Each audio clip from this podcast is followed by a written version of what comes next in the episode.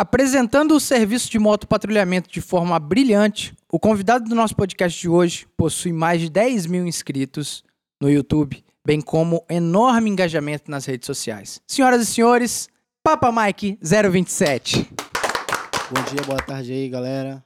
Somos nós aí do Papa Mike 027, hein? Bom dia, boa tarde, boa noite para todos que escutam esse podcast. Aí, o cara mal chegou e já tem bordão, tá vendo? É bom, bom. Vai Bom. achando, Alvernais, que só você tem o Saúde, Justiça e Paz, né? Tá roubando meu lugar. E como sempre, a nossa bancada de ouro, Alvernaz, Saúde, justiça e paz. camarada Streg. Pronto para em condições de. Pessoal, hoje o episódio é esse papo bacana com os nossos amigos do Papa Mike 027, que acredito que a maioria de vocês já conheçam, mas apresentam um trabalho de qualidade a respeito do motopatrulhamento no serviço policial, é muito interessante. E a gente tem muito o que falar, muito do que absorver com esses caras. Mas antes, eu tenho que dar um recado bacana para vocês, convidar novamente para vocês se inscreverem nas mídias sociais, se inscreverem nas plataformas de streaming preferida que vocês estão. Nós estamos no Spotify, no Deezer, no Google Podcast. Enfim, o importante é que você ouça os nossos podcasts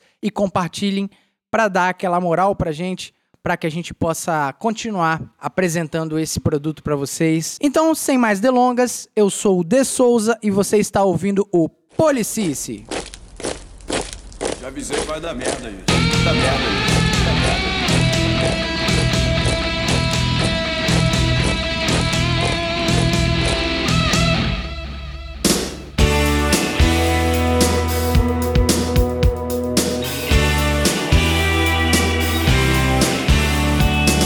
Papa Mike 027, queria dizer que é uma honra pra gente ter vocês aqui, meus amigos. Para a gente também, uma satisfação estar participando desse podcast aqui no dia de hoje. Tá mostrando um pouco o nosso trabalho. Vocês ouviram os outros episódios? Nossa, Eu ouvi principalmente nesse último agora. foi sobre as perguntas dos paisanos, né? Foi muito legal, né? É um bem papo- interessante isso aí. com nosso papo dia a dia, o bacana. que acontece na rua. né? Cara, inicialmente aqui eu já tenho que dizer que agradecer inclusive os nossos ouvintes que pediram muito a presença de vocês aqui. Tão famoso, pô. Os caras tão famosíssimos, pô.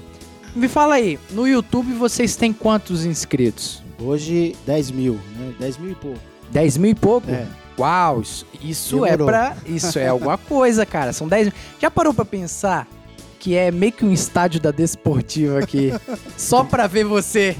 Que Nossa, maldade com os caras. Não dá 10 mil pessoas no estádio esportivo, não.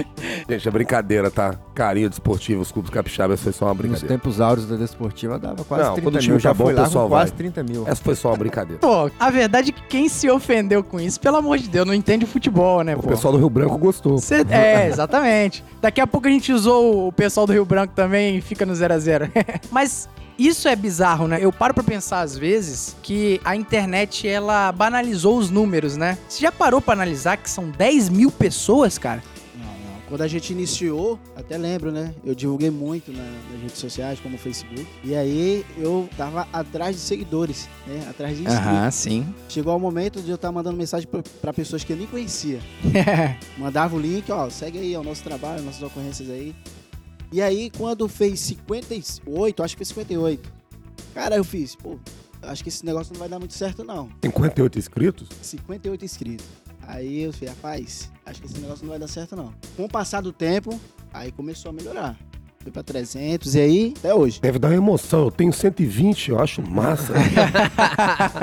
Qual foi a motivação principal pra que vocês continuassem desde esses 58 inscritos até esses 10 mil que vocês estão hoje? Bom, é seguir com o trabalho, né? Quando criamos o canal, no caso, a ideia partiu de mim, trabalho com o Edinaldo há mais de dois anos. Várias situações já ocorreram com a gente. Falei com ele, Edinaldo, pô, já passamos por tantas coisas. Aham. Vamos passar a filmar essas ocorrências, nosso dia a dia, nosso cotidiano. Assim, adquirimos uma câmera, uma câmera de ação, começamos assim a gravar. Colocamos, achamos que seria fácil, mas não é fácil. Dá pra perceber que é Entendeu? difícil produzir conteúdo, né, É cara? difícil, é muito É difícil. complicado. Achamos que seria coisa fácil, era só colocar lá e o pessoal ia se inscrever, ia visualizar e acabou. Mas não é bem assim. Tem que ter qualidade, né?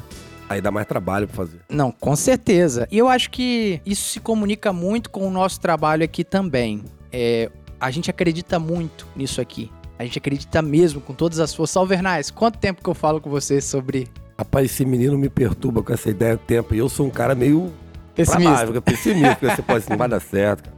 Vai dar certo. E, poxa, ele tinha razão, o menino é bom. Ah, pô, não, não. Muito Ah, bom. Mas a questão é o seguinte: é, naquilo que você acredita, cara, no seu projeto, inclusive os nossos ouvintes, pessoal, se você tá com um projeto em curso e você acredita naquilo, vai à frente. Mesmo aí. que no início não tá dando certo, que no máximo, se as coisas não derem certo lá no final, você teve uma satisfação, uma experiência profissional, uma, uma experiência pessoal com aquilo. E eu imagino que foi assim com vocês também, né? Até porque a gente não sabe se vai dar certo se não tentar. Então, assim, a gente precisa tentar pra ver se dá certo. E eu lembro que quando o André Vieira veio com a ideia do canal, foi meio que brincando. Ele, Olha nem, só, ele hein? nem acreditou no que ele tava falando. E eu sou um camarada que eu levo muito a sério nessas coisas.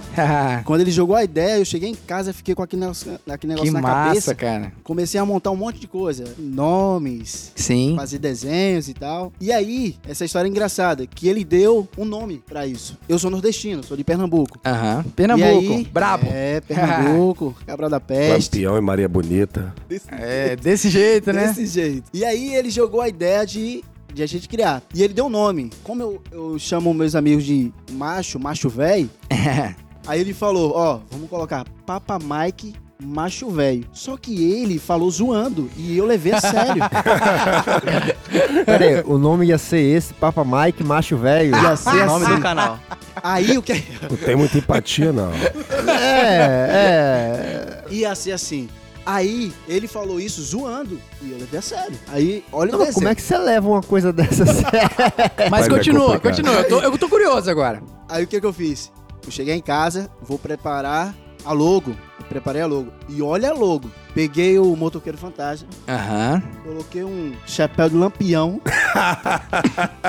Fez zoação. Adoro depois, eu, lampião. depois eu vou mostrar essa logo. Criei, coloquei umas cabaçazinhas do lado e tal. Cheguei no outro dia falando com ele, ó, a logo do canal. Já tinha feito até o, o canal. Preparei, fiz o e-mail e tal. Bonitinho. Aí. Só- o que que é cabaça? É. Tô Tem que aqui me explicar pro coçando, me capixaba, perguntar o que que é Não, cabaça. A gente do Sudeste é muito Nutella, é, né? Perdão. Do birimbau, né? É Boa, isso aí, ó. Aí, eu já sei. sabe. É do berimbau. A cabaça é do berimbau. Só que a cabaça se utiliza pra outras coisas, até pra guardar mantimentos. Sim. Bola? Hum, interessante, show. Beleza, preparei tudo. Quando cheguei no outro dia, falei pra ele, ó, o nosso canal tá aqui. Ele fez, "Ei, você tá doido, velho?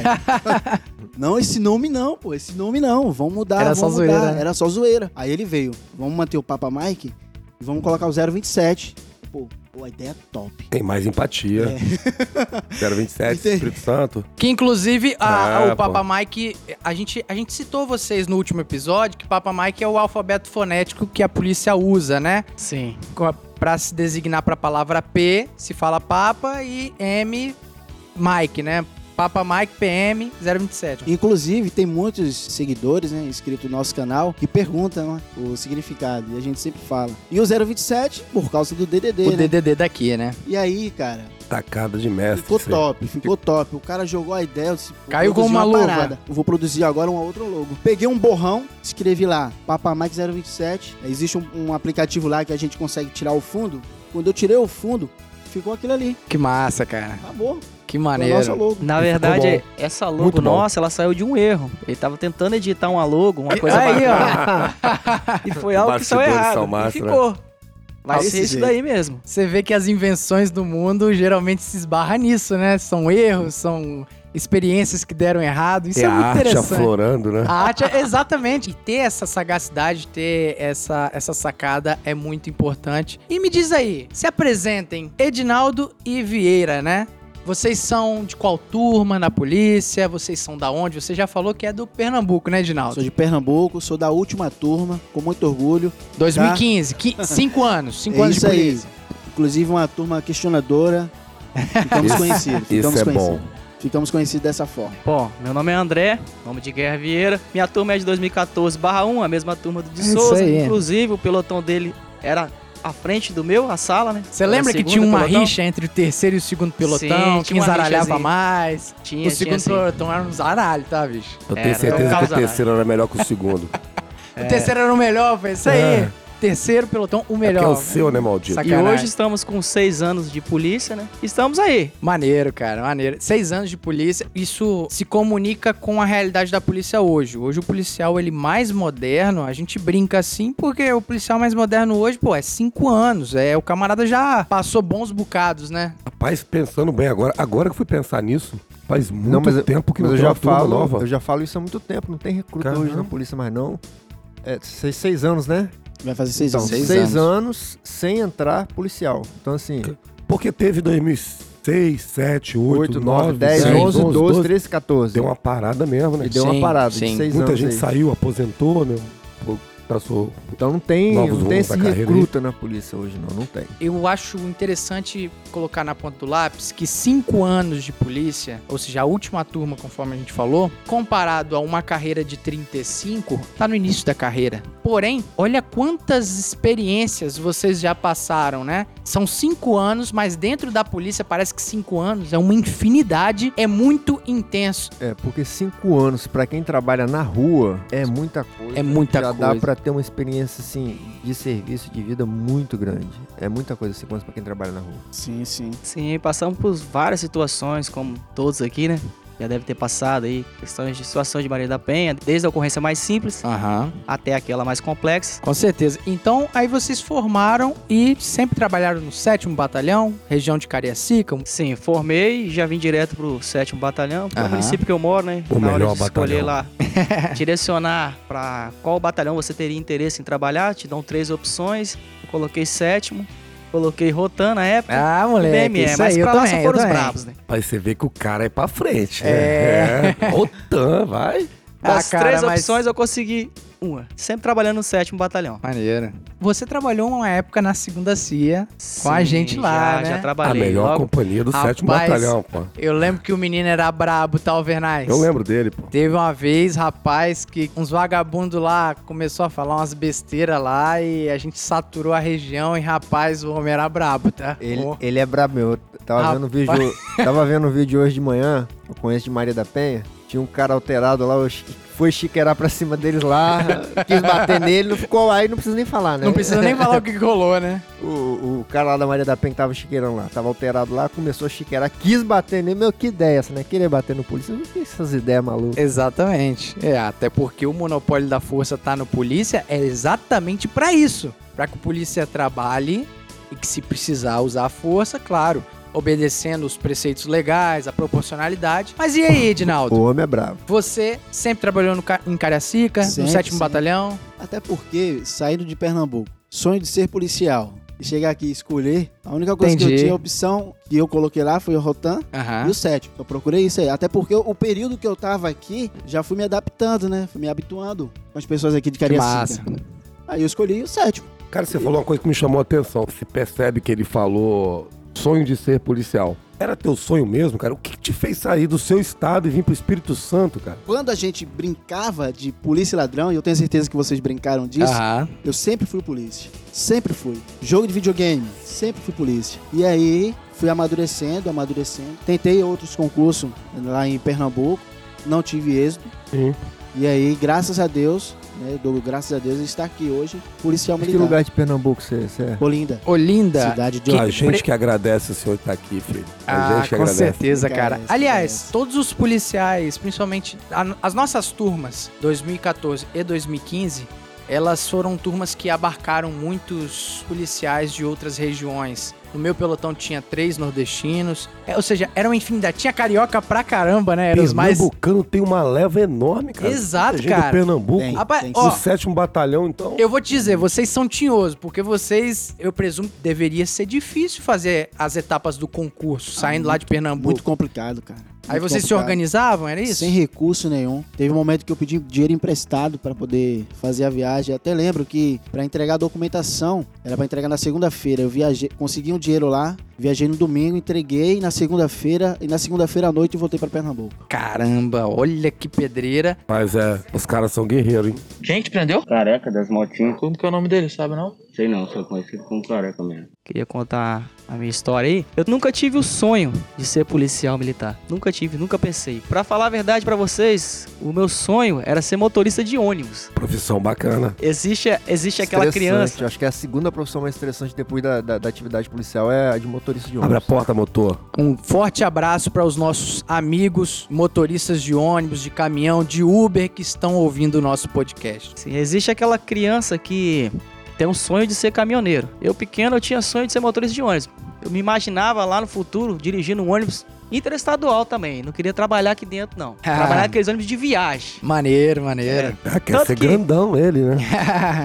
Tanto que quando eu era criança eu pegava caixinha de pasta de dente e ficava brincando, fingindo que era ônibus aquilo. que irado isso Eu aí, já né, brinquei cara? assim, inclusive eu cortava as caixinhas, fazia com a tesoura e fazia a portinha do ônibus da- com a caixinha de, de, de pasta de dente. Tanto que antes de eu entrar na polícia, eu tava no sistema, eu era cobrador de ônibus. Eu creio que se eu não tivesse hoje na polícia, não tivesse passado nesse concurso, hoje eu seria motorista de ônibus. Motorista de ônibus Sim. e com a Por- mesma senso de Sim, missão. porque como eu tava trabalhando de cobrador, o meu objetivo era passar para motorista. Tanto que eu tava juntando um dinheiro para poder trocar minha habilitação para categoria D, para tentar passar. Aham. E logo surgiu esse concurso da PM.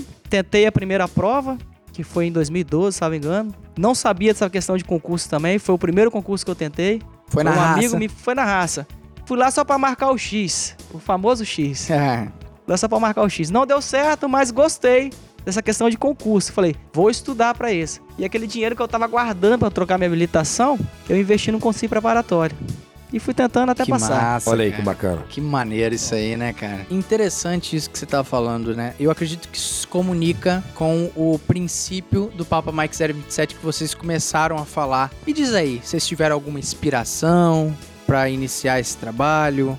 Qual foi a ideia inicial, além desse orgulho? Vocês se De- inspiram em alguém, em algum outro canal? Exato. Além desse orgulho que a gente tá falando, né, do serviço policial, que é inexplicável. Bom, a ideia do canal partiu de mim, né? Falei pro Edinaldo. Eu tava vendo muito, antes de iniciar o canal, tava vendo muito vídeo no YouTube de canais policiais. E tem um canal que me chamou a atenção, que é do estado de Alagoa lá, chamado Rocam Mais de Mil. Os caras são bravos, não é que Rocam mais de mil, que nome maravilhoso, Cara, cara. sinistro. Alagoas? Do estado de Alagoas. Que Rapaz, os caras maneiro. São bravos, São Alagoas. bravo. É. São Um bravos. forte exatamente. abraço aos nossos companheiros aí do Rocam Mais de Mil, né? E assisti aquilo, eu falei, pô, os caras trabalham na, ma- na Mike Papa, na moto, no moto patrulhamento. E eu também faço isso aqui, já passei por poucas e boas, várias situações. Vou falar com o Edinaldo. Vamos criar um, um canal no YouTube também. Vamos mostrar o nosso trabalho.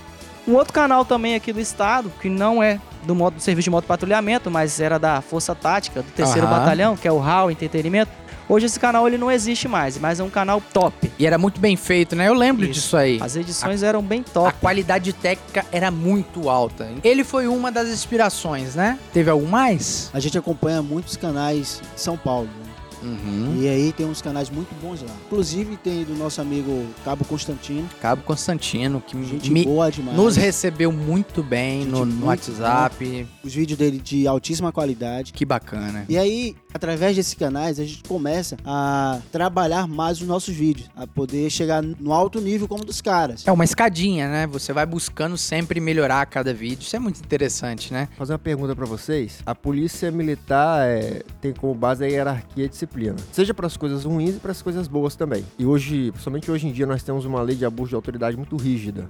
Nós somos muito cobrados por essa questão da disciplina e esse tipo de coisa. Nesse sentido, quando vocês vão para as ocorrências, filmam e postam no canal de vocês, que tipo de cuidado vocês procuram tomar para não infringir nem a questão do regimento disciplinar e nem a lei de abuso de autoridade, né? No que, no que diz respeito a preservar a identidade das pessoas, dos envolvidos. Eu vi lá que vocês estampam, vocês preservam a identidade. Que tipo de cuidado vocês procuram tomar? Quem é que edita os vídeos de vocês? Se é que tem alguém que edita, eu não sei como é que vocês trabalham essa, essa estrutura do vídeo de vocês. Ótima pergunta, hein? Pois bem, eu faço a edição. E antes da lei de abuso de autoridade, a gente costumava a fazer o desfoque apenas do rosto e deixar o resto do corpo à mostra. Aham.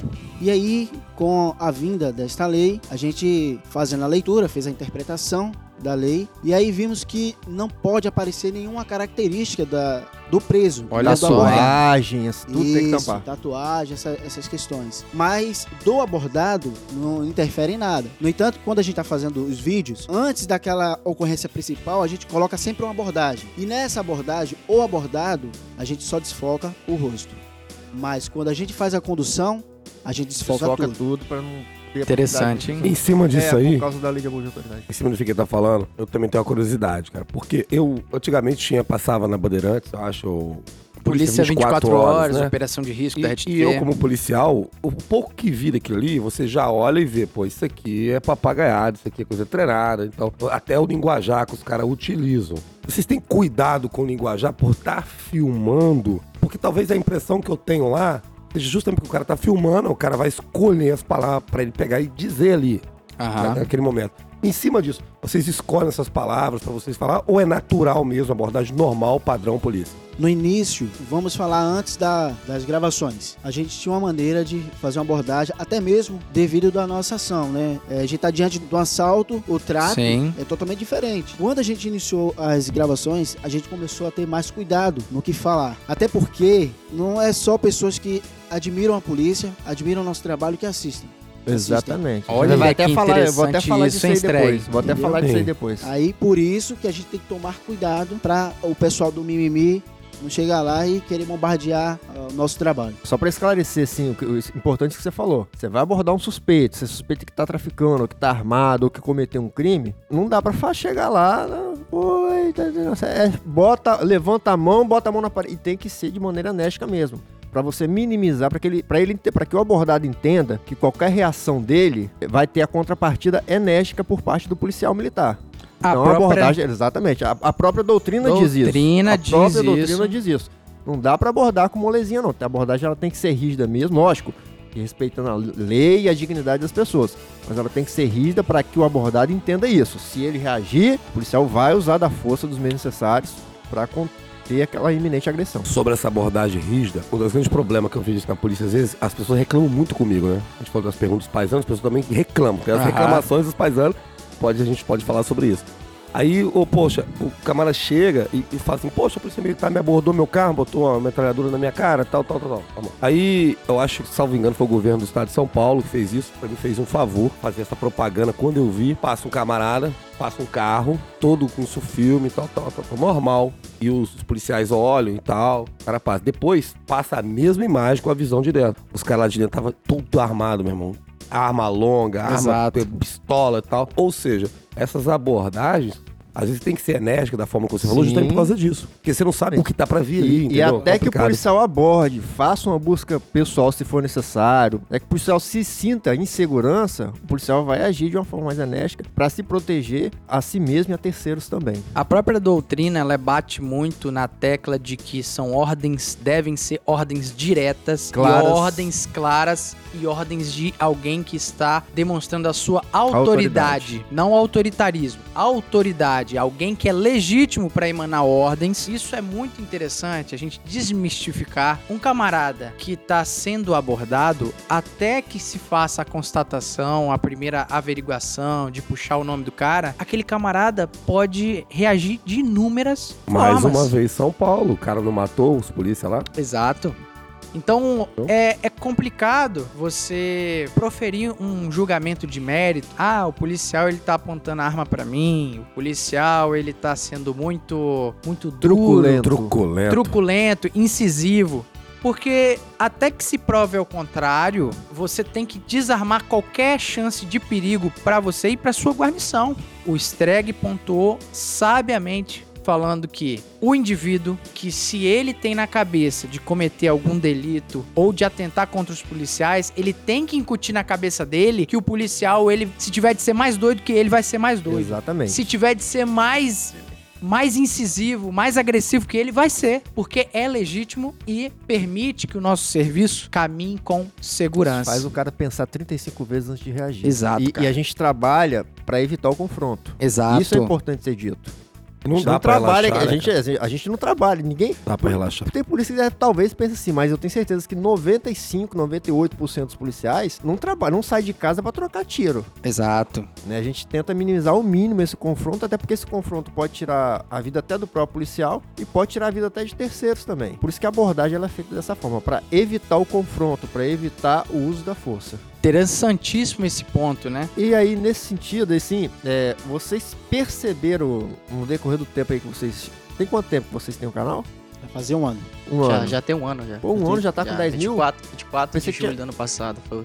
Pô, pensei criado, que tinha até cara. mais tempo. Massa Se tivesse feito um demais, hein, churrasco pra comemorar, Pensei que- saberia. Não fizeram, pô. Tem que fazer, pô.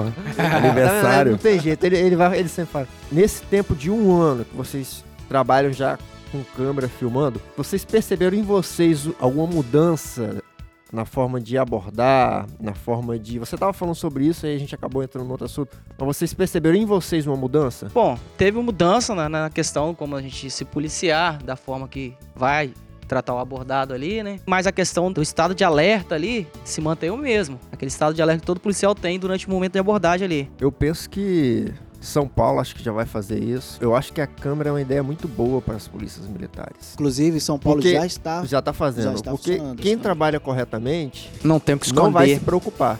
Não tem o que esconder. Quem vai se preocupar, quem trabalha na ilegalidade. Então, Muito bom. e outra coisa, a câmera, ela vem para proteger a todos, tanto o cidadão como também o próprio policial, né? Porque a gente sabe que a gente é é acusado várias vezes aí por criminosos de coisas que a gente não fez, a gente sabe como é que é. Então, o uso da câmera ele é importantíssimo para proteger inclusive a nossa integridade jurídica. Sim, mas aí tem que parar com mimimi também, porque tudo não, é, incomoda. sim. Aí, poxa, você vai ali, tá na abordagem. Aí aquilo pode. Porque tudo pra esses caras ofende. Eu não sei, eu então, não sei. a filmagem, ela pode ser interessante no sentido que você falou, e eu concordo plenamente, só que tem o outro lado, entendeu? Nesse sentido, eu não sei como é que vai ser feito em São Paulo. Com certeza deve ter alguma portaria regulamentando. Porque, por, eu vou dar um exemplo. É normal, às vezes, acontece. Não, não tô aqui pra, a gente não tá aqui pra esconder nada de ninguém. Às vezes sai um palavrão. Na Aham. Às atual conjuntura acontece, na atual política que o conjuntura- Brasil atravessa, eu não sei se seria muito interessante. Não, sim, mas é o que eu tô te falando. Às vezes sai um. Então, concordo com você. Às vezes, se, se for pra botar câmera pra ficar de mimimi, ficar de besteira, Besteira, então é melhor né? não botar. Mas eu, eu acho interessante. Mas tem dois lados dessa moeda. O Streg falou sobre proteção, inclusive jurídica, com a câmera. Tem um, um colega nosso, o Soldado Correia, da Segunda CIA, que ouve a gente bastante aí. E o Soldado Correia, ele tava filmando com a GoPro dele, né? Com a câmera de ação dele. E ele, no mesmo dia, ele participou de uma ocorrência onde teve fazer uma detenção de um indivíduo uma Maria da Penha. E no DPJ o cara falou que os polícias pegaram dinheiro dele. E aí o Correia tinha filmado a ocorrência 100% do tempo. Aí o próprio Correia, ele informou ao superior, ao CPU, e mostrou, ó, tem tudo filmado aqui, não tenho nada pra esconder, se o senhor quiser, né, de repente fazer uma busca pessoal em mim. Ou seja, tava tudo tranquilo e inclusive deixou claro, ó, se você continuar falando besteira, inclusive eu vou te colocar na justiça a respeito disso. Porque é muito fácil, né? Qualquer um É o que eu digo. Vai é, lá. Hoje em dia, as denúncias nos cartórios dos batalhões, nas corregedorias da vida, elas acontecem aos montes. Às vezes sem critério, sem filtro. Então, é por isso que eu falo que às vezes a câmera seria interessante pro policial. Aham, por esse lado que você falou, aconteceu isso comigo. já. elucidaria, né? Essas questões mínimas, né? Sim, sim. E eu não tinha a câmera, eu não tinha filmado. O- Eu trabalhava com Milagre na época, um abração pro Milagre aí. Trabalhava junto e o cara acusou de eu ter pegado, a gente ter Aham. pego o dinheiro dele. Eu conheço a ídolo do Milagre, sabia que ele não tinha feito. E eu não tinha pegado. Aí eu chamei o CPU no local na hora, me coloquei à disposição para ele fazer uma revista na gente, no nosso canal, na viatura inteira. Porque a gente também não tinha o vídeo. Se tivesse o vídeo, ajudaria. Nesse ponto aí, eu acho interessante, é bom. Não, realmente. Na verdade, qualquer ferramenta, qualquer avanço tecnológico vai ter o primeiro choque e vai ter os lados negativos e os lados positivos. Quem que te prendeu? Careca das motinhas. Como que é o nome dele, sabe não? Sei não, sou conhecido como careca mesmo. Mas falando específico do programa de vocês, gente. Vocês basicamente trabalham só na Mike Papa ou vocês também pegam viatura às vezes? É, a nossa escala é na moto patrulha, é na Mike Papa. E vocês gostam? Sim, gosto. É seis anos que eu Se tô na polícia. identificam com a é, moto. Praticamente são seis anos na Mike Papa. E acontece uma vez ou outra de ter que trabalhar na viatura quatro rodas, quando o tempo tá chuvoso, Ah. não dá pra trabalhar na moto, a gente pega a viatura, faz a cautela da viatura. E eu não gosto de viatura. Você. Jura, você gosta de moto? Jura? Gosto de moto. Que Quando massa, me coloca cara. na viatura, Ah, eu eu fico já gosto de pé viatura. da vida. Convenhamos, eu é, é tenho mais uma- eficiente. É eu mais tenho uma eficiente. preocupação muito grande com a moto, apesar de eu entender que o serviço de moto, ele é fundamental, não só pra polícia, pra socorro também, às vezes essas coisas, né? Que Aham. chega mais rápido. É dá muito eficiente, não, cara. É muito pra- eficiente. Pra abordagem policial militar, cara, é fundamental a moto. A preocupação que eu tenho é justamente com a vida do policial, porque moto é uma coisa muito perigosa. Exato. Um acidente de moto, ele é muito mais danoso, normalmente, via de regra, do que numa viatura. E a gente trabalha com a velocidade, às vezes, um pouco acima da média. Exato. Pra otimizar, É, dar mais eficiência. é, das coisas não do serviço explicar, mesmo, acho que né? auto se explica. É, auto se explica. Então, eu fico preocupado, eu sempre me preocupo pra caramba com os policiais. Eu vi policial militar que sofreu acidente, até eu participei do socorro dele. Hoje ele tá aposentado de um acidente de moto. Tava numa operação, eu acho que deu um problema mecânico na moto. A moto travou e ele bateu num poste. Caramba. Então, quando eu cheguei lá, a situação, porra, a voz do Arper veio e tal. Abraço pessoal do Arper aí, importante aí também. Importantíssimo. Entendeu? Os pessoal caras vieram e tal, fizeram o socorro dele o mais rápido possível, é muito rápido. Os caras saem lá de, do QCG, pô, e chega aqui em cinco minutos, cara. Então, poxa, ele tá aposentado hoje. Então, é nesse sentido que eu me preocupo. Às vezes é com a integridade física dos policiais, mas entendo que ela é muito importante. Mas assim, eu entendo que juntamente com esse risco da moto que o Alvernaz acabou de dizer, é importante também ter a consciência própria, né? De tentar se aprimorar a cada vez mais. Vocês têm esse cuidado ou não? É, é mais na, na raça mesmo? Não, temos sim. A modalidade de policiamento nas motos né, é algo, como o Alvernaz falou, perigoso. Ter atenção. E eu procuro me policiar quanto a isso, essa questão de equilíbrio ali, de pilotagem, com a minha própria moto mesmo. Já tive Aham. instrução com o pessoal da É mesmo? Moto Rotan. Os Interessante, caras hein? São bons lá, hein? Os caras são Caras fera. são bons. Instrução que foi de três dias, onde eles nos passaram a instrução de frenagem, equilíbrio, Aham. deslocamento com a Mike Papa. Mandar um abraço também pro Lima, né? Que era da Moto Rotan, que me deu essa instrução também. Grande abraço pra ele. Maneiro, grande abraço. Bom piloto. Bom É piloto mesmo, o ele. cara é fe... Rapaz, na Rotan, eu já falei isso no- nos episódios, só que caras são tinha, bons. era time de elite ali, cara. Um abraço pro Ferreira que tá ouvindo nos nossos podcasts, é um grande amigo. São amigo do Ferreira também, né? Sim, lá de sim, Aracruz. sim. Parceirão. Soldado Parceirão. Ferreira. O cara Bom é de fera, moto, pô. né? Não, o cara é, sim, Alvernaz, é impressionante o que o cara faz, velho. Eu imagino. Porque quando, quando todo mundo elogia o cara, É. velho, o cara é bom mesmo. Não, tem Não, o cara é, o cara é impressionante. Eu nunca vi, não. também, eu sei andar de bicicleta.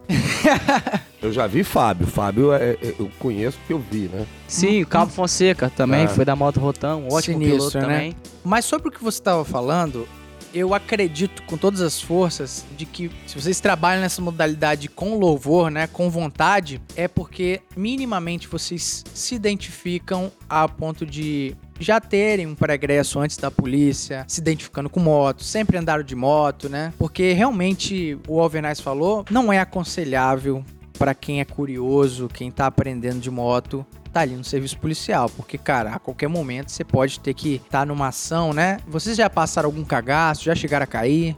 Durante o serviço, a gente procura se policiar, evitar chegar no limite da velocidade, porque enquanto a gente está no acompanhamento, tá tranquilo. Dependendo da via, você tem que ter muita atenção. E é Cariacica, gente. Estamos em Cariacica. E a nossa área aqui, principalmente a área da Quinta Cia, não é todo local asfaltado. Quebra-mola, buraco, tem Tudo, tudo. cara, é tudo, assim, tem tudo. E aí a gente já passou sim por queda. Vou contar uma- Caramba! uma- vou contar uma, uma história aqui interessante. Por favor. Entrei na polícia, assumi o serviço, graças a Deus, moto patrulha. E aí, com meu grande amigo, soldado Edivaldo, meu primeiro parceiro no pelotão e no serviço. Pô, isso é bacana, hein? Top, top. Primeira ocorrência foi com aquele cara, um 32 na cintura de dois moleques. Pô, a sua primeira coisa já aprendeu logo uma arma? Caraca, Pô, chegou na é polícia tirando diferenciado. onda. É igual o Neymar, primeiro jogo já faz gol. É assim, pô. Soldado Edivaldo, grande abraço aí. E aí a gente foi fazer uma abordagem, é um camarada, a gente fez um acompanhamento de Jardim América até Cobilândia. E na hora de fazer a abordagem, eu enquadrei o cara, a arma já estava apontada para ele, esqueci de colocar o descanso. Imagina que E- presepada. Caí. O meu parceiro, ele ficou rindo. E agora imagina sendo o cara abordado, com a mão na cabeça e querendo olhar pra trás. Que foda, hein? Eu só olhei pra cara dele e falei assim, ó, não ri não, hein? Não ri não, hein? Não ri não. Não ri não que eu vim lá de Pernambuco. Você não sabe que eu sou capaz, não. Pois é. Eu já fiz a Mas depois disso- isso. Consegui levantar a moto, fiz a abordagem, verificamos a motocicleta, Safou a pane, né? safei a pane. E aí, essa não foi a única não, tá? Rapaz, você, me, você fez isso aí, fez eu lembrar de uma ocorrência minha, posso contar, cara? Por favor. Rapaz, eu tava patrulhando o local, local ermo, escuro, sem nada, e vi o camarada de moto, falei, esse cara é bandido, não tem condição não. Aqui nesse local aqui, tava eu e o hoje sargento Jailton. Abração pro Jailton aí. Grande Aí- Sargento Jailton. Aí, pô, cheguei e falei assim, já eu tô o cara ali, que eu tava pilotando, né? Aí eu sempre vi as paradas no filme, né, cara? Acho massa, o cara mete o pé na porta, sai, perdeu, perdeu. Falei, vou fazer essa caveira, porra. Peguei, Sou o Capitão puxei, irmão, o cara já agora ficou doido que viu a viatura em cima dele, que eu tava todo apagado, ele não tinha visto. Cheguei, desci, meti o pezão na porta e pum, saí grandão, amigo. Perdeu. Bota a mão na cabeça, tá, tá normal. Aí nisso eu olhei pro Jailton, falei assim, borda, borda, revista, revista o cara, e eu tô aqui. Parei aquele segundo assim, o Jailton foi lá, revistou o cara. Tem alguma coisa? Tem alguma coisa? Ele não tem nada, libera, libera, libera, libera o cara, libera o cara. Ele liberou o cara, o cara foi embora. Sabe o que aconteceu, meu amigo? Eu aprendi na prática. No filme é bonito. Mas se você não dá aquela paradinha de um segundo com o pezinho na porta, ela vai voltar. Ah, claro. E ela voltou. A marca tá na minha testa até hoje. A minha cara tava sangue puro, cara. Meu Deus do céu. O Jailton olhou pra mim e falou assim: Trotman, que que é isso na sua cara? Eu falei, vambora, vai ter que lavar, que tu cortou muito. Fiquei sangue puro. Acontece. Muita vontade às vezes e é, acaba atrapalhando, né? Muito Mas, pô, você contou isso, lembra Vivacidade, disso? Acontece. Faz parte da história. Voltando a essa questão de queda durante o serviço, comigo já aconteceu por duas vezes. É mesmo. Duas vezes. A primeira vez é, foi no, no acompanhamento mesmo. A gente patrulhamento, twist prata, dois indivíduos, mãozinha no ombro, volume na cintura. Dá pra Vamos mim? abordar. Tentamos fazer a abordagem, nada eles pararem. Iniciou-se o acompanhamento, prioridade no rádio. Dado momento, o indivíduo se coloca a mão na cintura e me saca um revólver. Apontando Caraca. pra minha direção.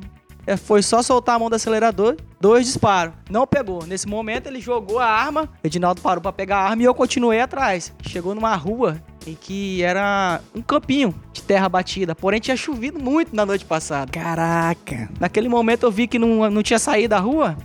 Eles caíram e eu fui frear pra não bater neles. Lona. Caiu também. Aí, nessa ocorrência aí, Mas se- se lesionei machucou, o irmão? joelho. Foi, lesionei o joelho, foi na hora que eu levantei pra tentar dar o pique e correr atrás deles, mas perdi. Foi nessa vez. E uma outra vez também foi uma prioridade que o pessoal pediu, da primeira CIA. Pediu prioridade, a gente tava próximo. E aumentamos a velocidade ali pra tentar chegar no apoio, que a moto tem essa agilidade de chegar, ser uma das primeiras a chegar no apoio também, Sim. né? Fui fazer a curva da praça, tinha areia.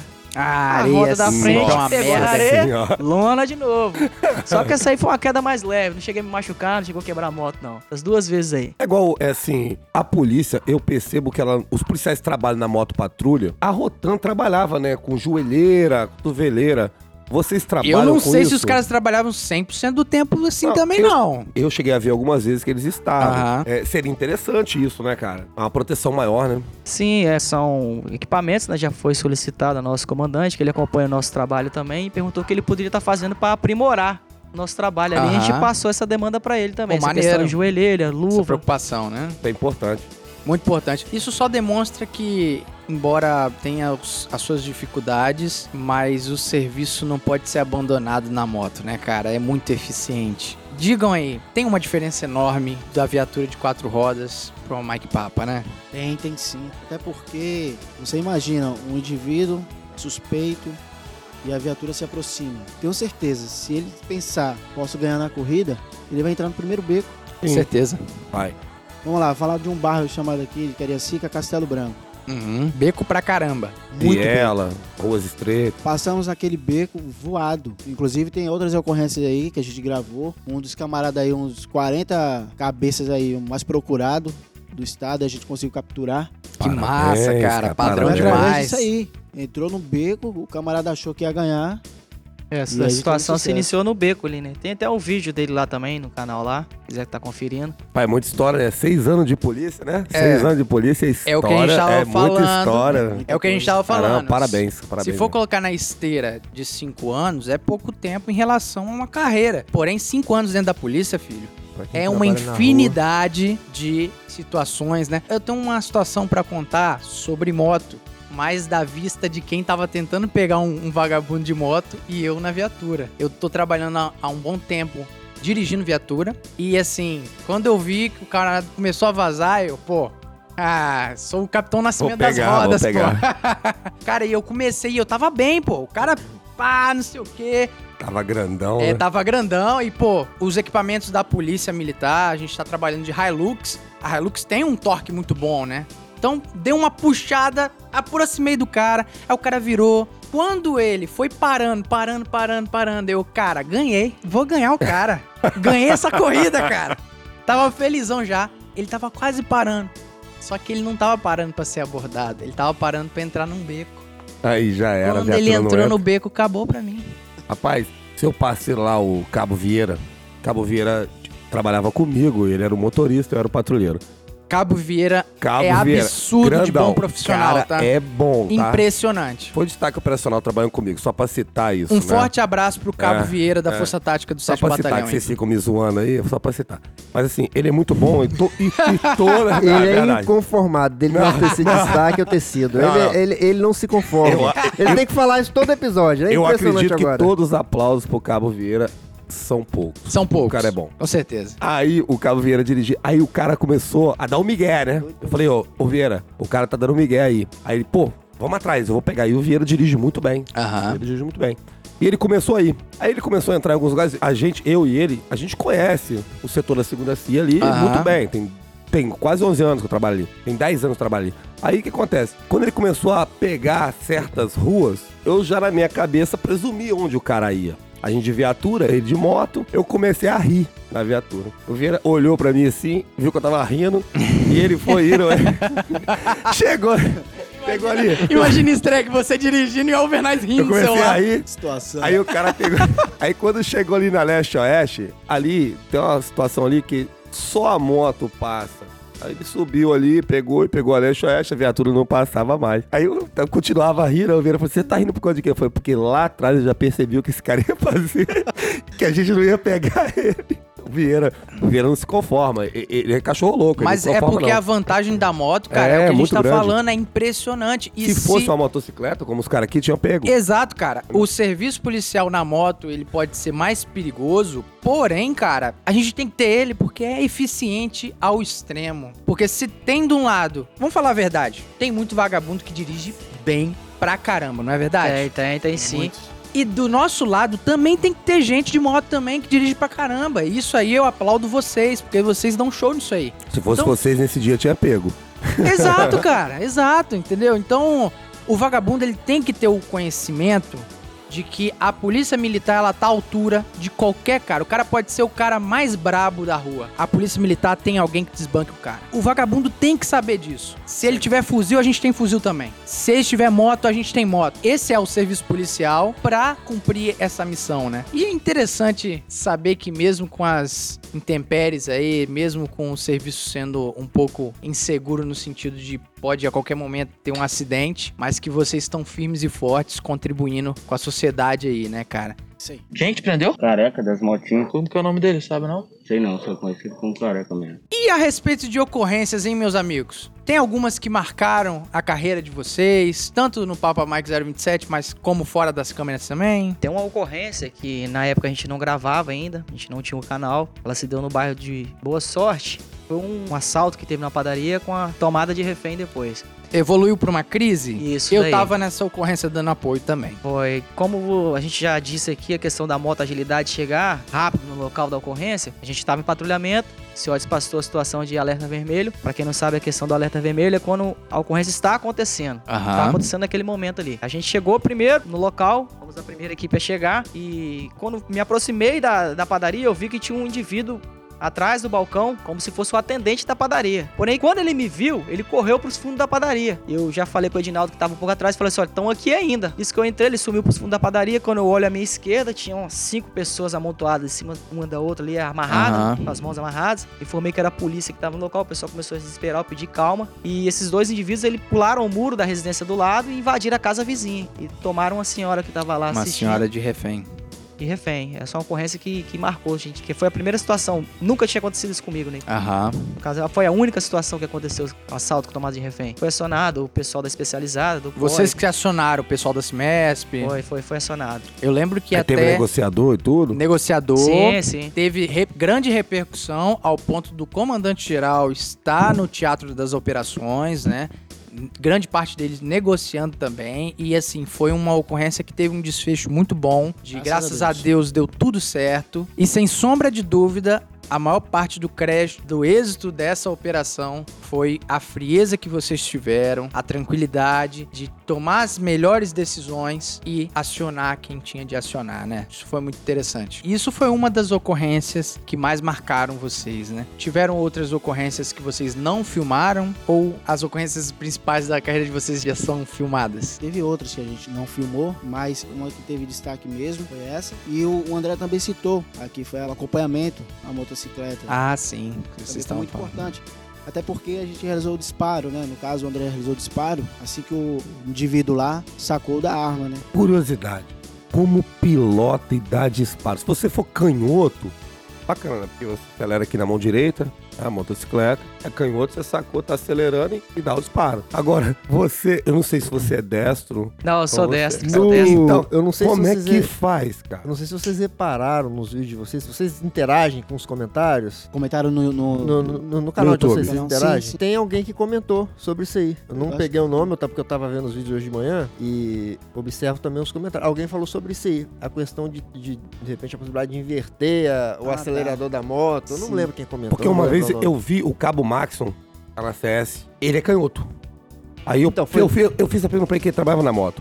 Aí ele pegou e me explicou. Não, Vanessa, eu consigo aqui, eu vou acelerando e tal. Se o cara tá dando tiro em mim, eu consigo atirar nele. Porque ele é canhoto, Aí fica alguém, mais fez um fácil. comentário- alguém até fez um comentário E tem outra coisa. Na época, eu trabalhava com colete preto. Então a arma ficava aqui no peito. Fica mais fácil pra você sacar. Se você tá na moto, você é destro. tá A arma tá no coldre, perna direita.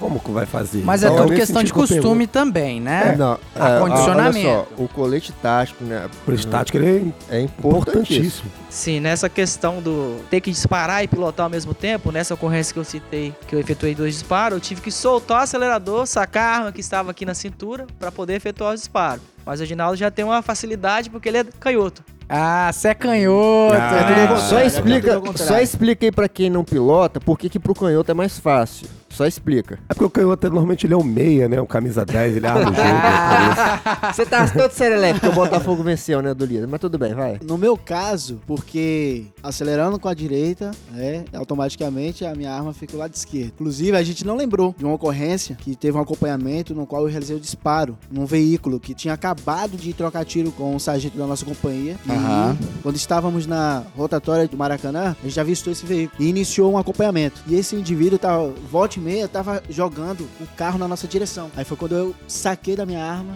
realizei o primeiro disparo. O cara não parou. E eu continuei acelerando e Ele tava apontando. tentando te derrubar da moto. Tava, tava jogando. Ah. Ele tava utilizando o carro como uma arma. Como né? arma. Isso aí. Uhum.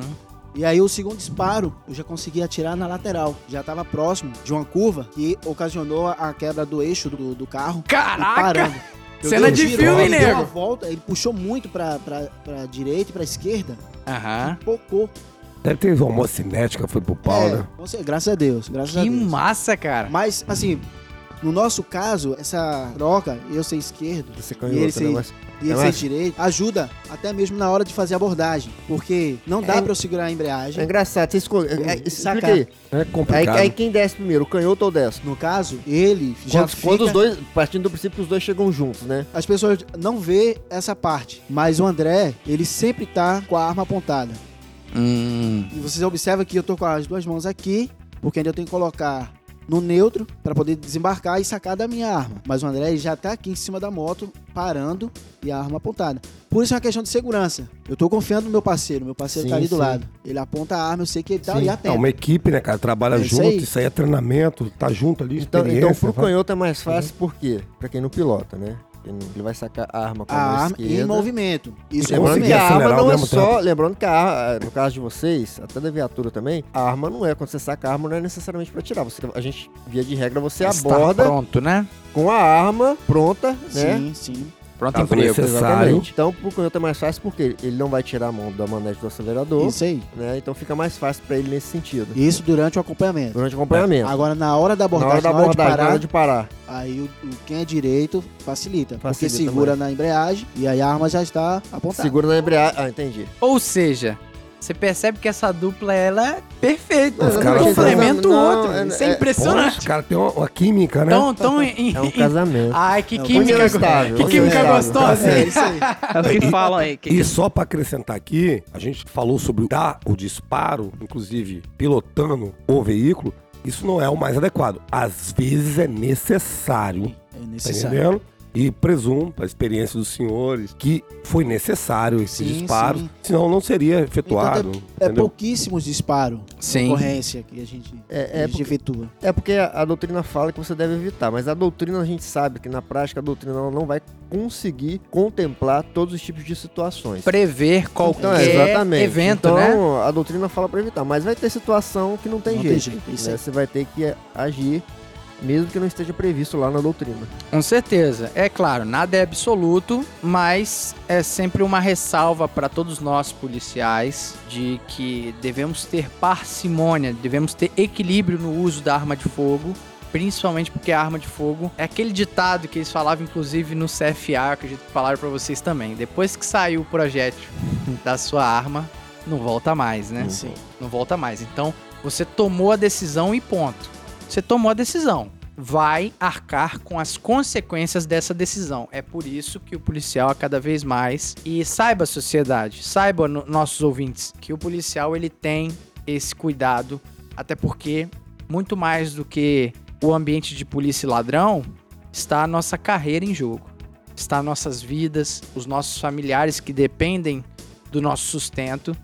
E nenhum policial em sã consciência vai querer se arriscar se realmente aquilo não valer a pena. Então, o Alvernaz falou que realmente não é o ideal, mas se você, Edinaldo, atirou, eu tenho plena convicção que foi necessário, porque você poderia ser alvejado É o- ou morrer. É o que eu sempre, é o que eu sempre digo. é, o policial não sai de casa pra atirar, pra matar ninguém. A gente sabe como é que é o regime jurídico do nosso país aqui. Só que assim, as pessoas entendem o seguinte: se o policial sentir que a sua integridade física tá correndo risco, ele vai usar os meios necessários para impedir aquela iminente agressão. Não tem jeito. Com certeza. A gente se preocupa sim com o lado jurídico, se preocupa. Por isso que a gente treina. Agora, não é porque a gente, é, a gente tenta evitar o confronto. Mas se o criminoso ainda assim quiser partir pro confronto, a gente vai ter que usar força. Não Aí tem vai jeito. ter, né? Quem te prendeu? Careca das motinhas. Como que é o nome dele, sabe não? Sei não, sou conhecido como careca mesmo. Se tem uma coisa que deixa o policial frustrado, quando o policial chega e às vezes a pessoa foi roubada e, rapaz, a maioria das vezes fica difícil você encontrar, que passou o tempo já e tal. Eu fui numa ocorrência uma vez, cheguei lá, o cara tinha, tinha roubado a casa do cara, mano.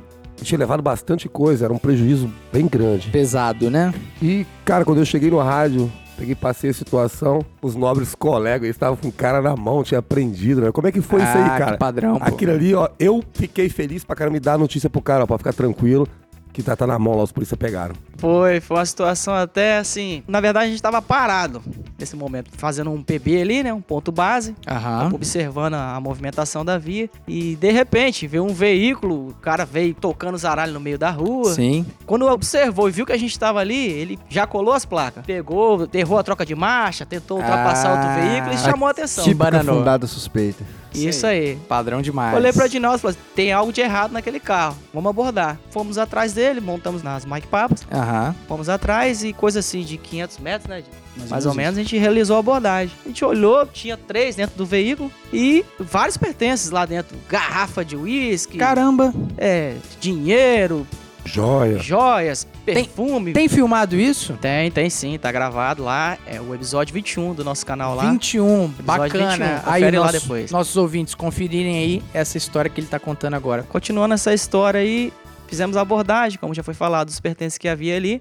O Edinaldo deu a volta no carro e no lado do carona encontrou uma arma de fogo. Caramba, Já colocamos todo mundo deitado no chão padrão. e foi perguntado pra eles de quem era o veículo, de quem era aqueles pertences. Eles falaram Aham. de imediato, eles já confessaram que tinha cometido roubo em uma residência. E nesse momento, o CIODES passou a ocorrência pra gente. No caso, lançou a ocorrência na rede rádio, informando a situação que já havia ocorrido e eles já estavam ali detidos. Interessante, hein? Então, foi uma integração, né, Alvernais? Rapaz, eu sei que eu fiquei muito feliz. Eu fui eu que dei a notícia pro cara que vocês tinham recuperado.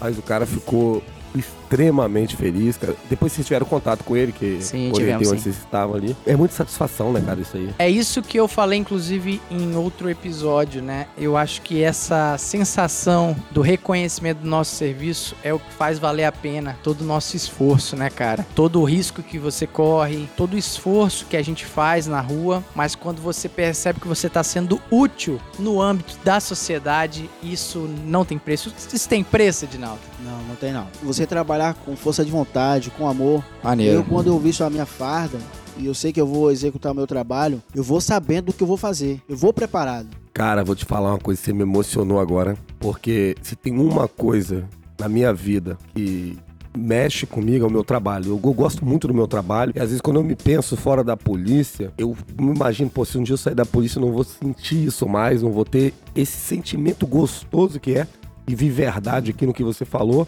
Cheguei a me emocionar, juro pra você, você mexeu comigo, cara. Eu- Porque eu sinto a mesma coisa. Eu, eu, por, eu, por exemplo, até falei, no, acho que no primeiro episódio, no segundo, não lembro. Eu nunca quis ser policial. Eu sempre quis ser advogado, desde cedo.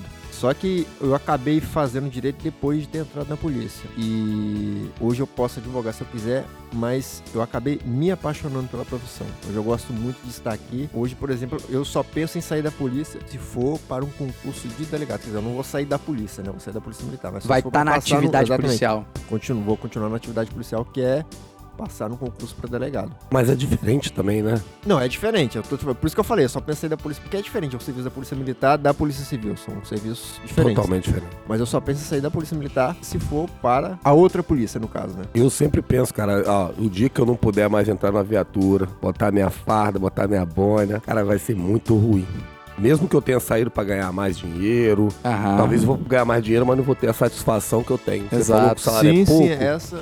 Eu trabalho na polícia, eu nem penso na questão salarial, te falo a verdade. Eu tenho paixão pelo que eu faço, eu amo. E foi uma das poucas coisas que eu realizei na minha vida, dos meus sonhos, né? Que maneiro, né, cara? É, cara, é muita paixão que eu tenho. O nosso Muito ouvinte que você não, obviamente, não está vendo essa imagem que a gente está vendo aqui, né? Essa bênção que a vida tá nos dando aí, de ver o Alvernaz emocionado. Esse, Eu tô realmente esse cara emocionado. de dois metros de altura, É, e- e emocionado. O detalhe, o detalhe é o seguinte, assim, é, às vezes eu reclamo, mas é porque eu quero que a polícia seja a melhor polícia possível. Com certeza. Agora, isso não quer dizer que eu não ame a instituição e não goste do que eu faço. Com muito certeza. pelo contrário, muito pelo contrário. Quem te prendeu? Careca das motinhas. Como que é o nome dele, sabe não? Sei não, sou conhecido como careca mesmo. Tem uma ocorrência que me chamou muito a atenção no YouTube. Cara, impressionante como o tirocínio, às vezes, ele vai se evoluindo ao decorrer da ocorrência, né? Teve uma situação de um Uber ou de um táxi, alguma coisa, próximo do terminal de Campo Grande,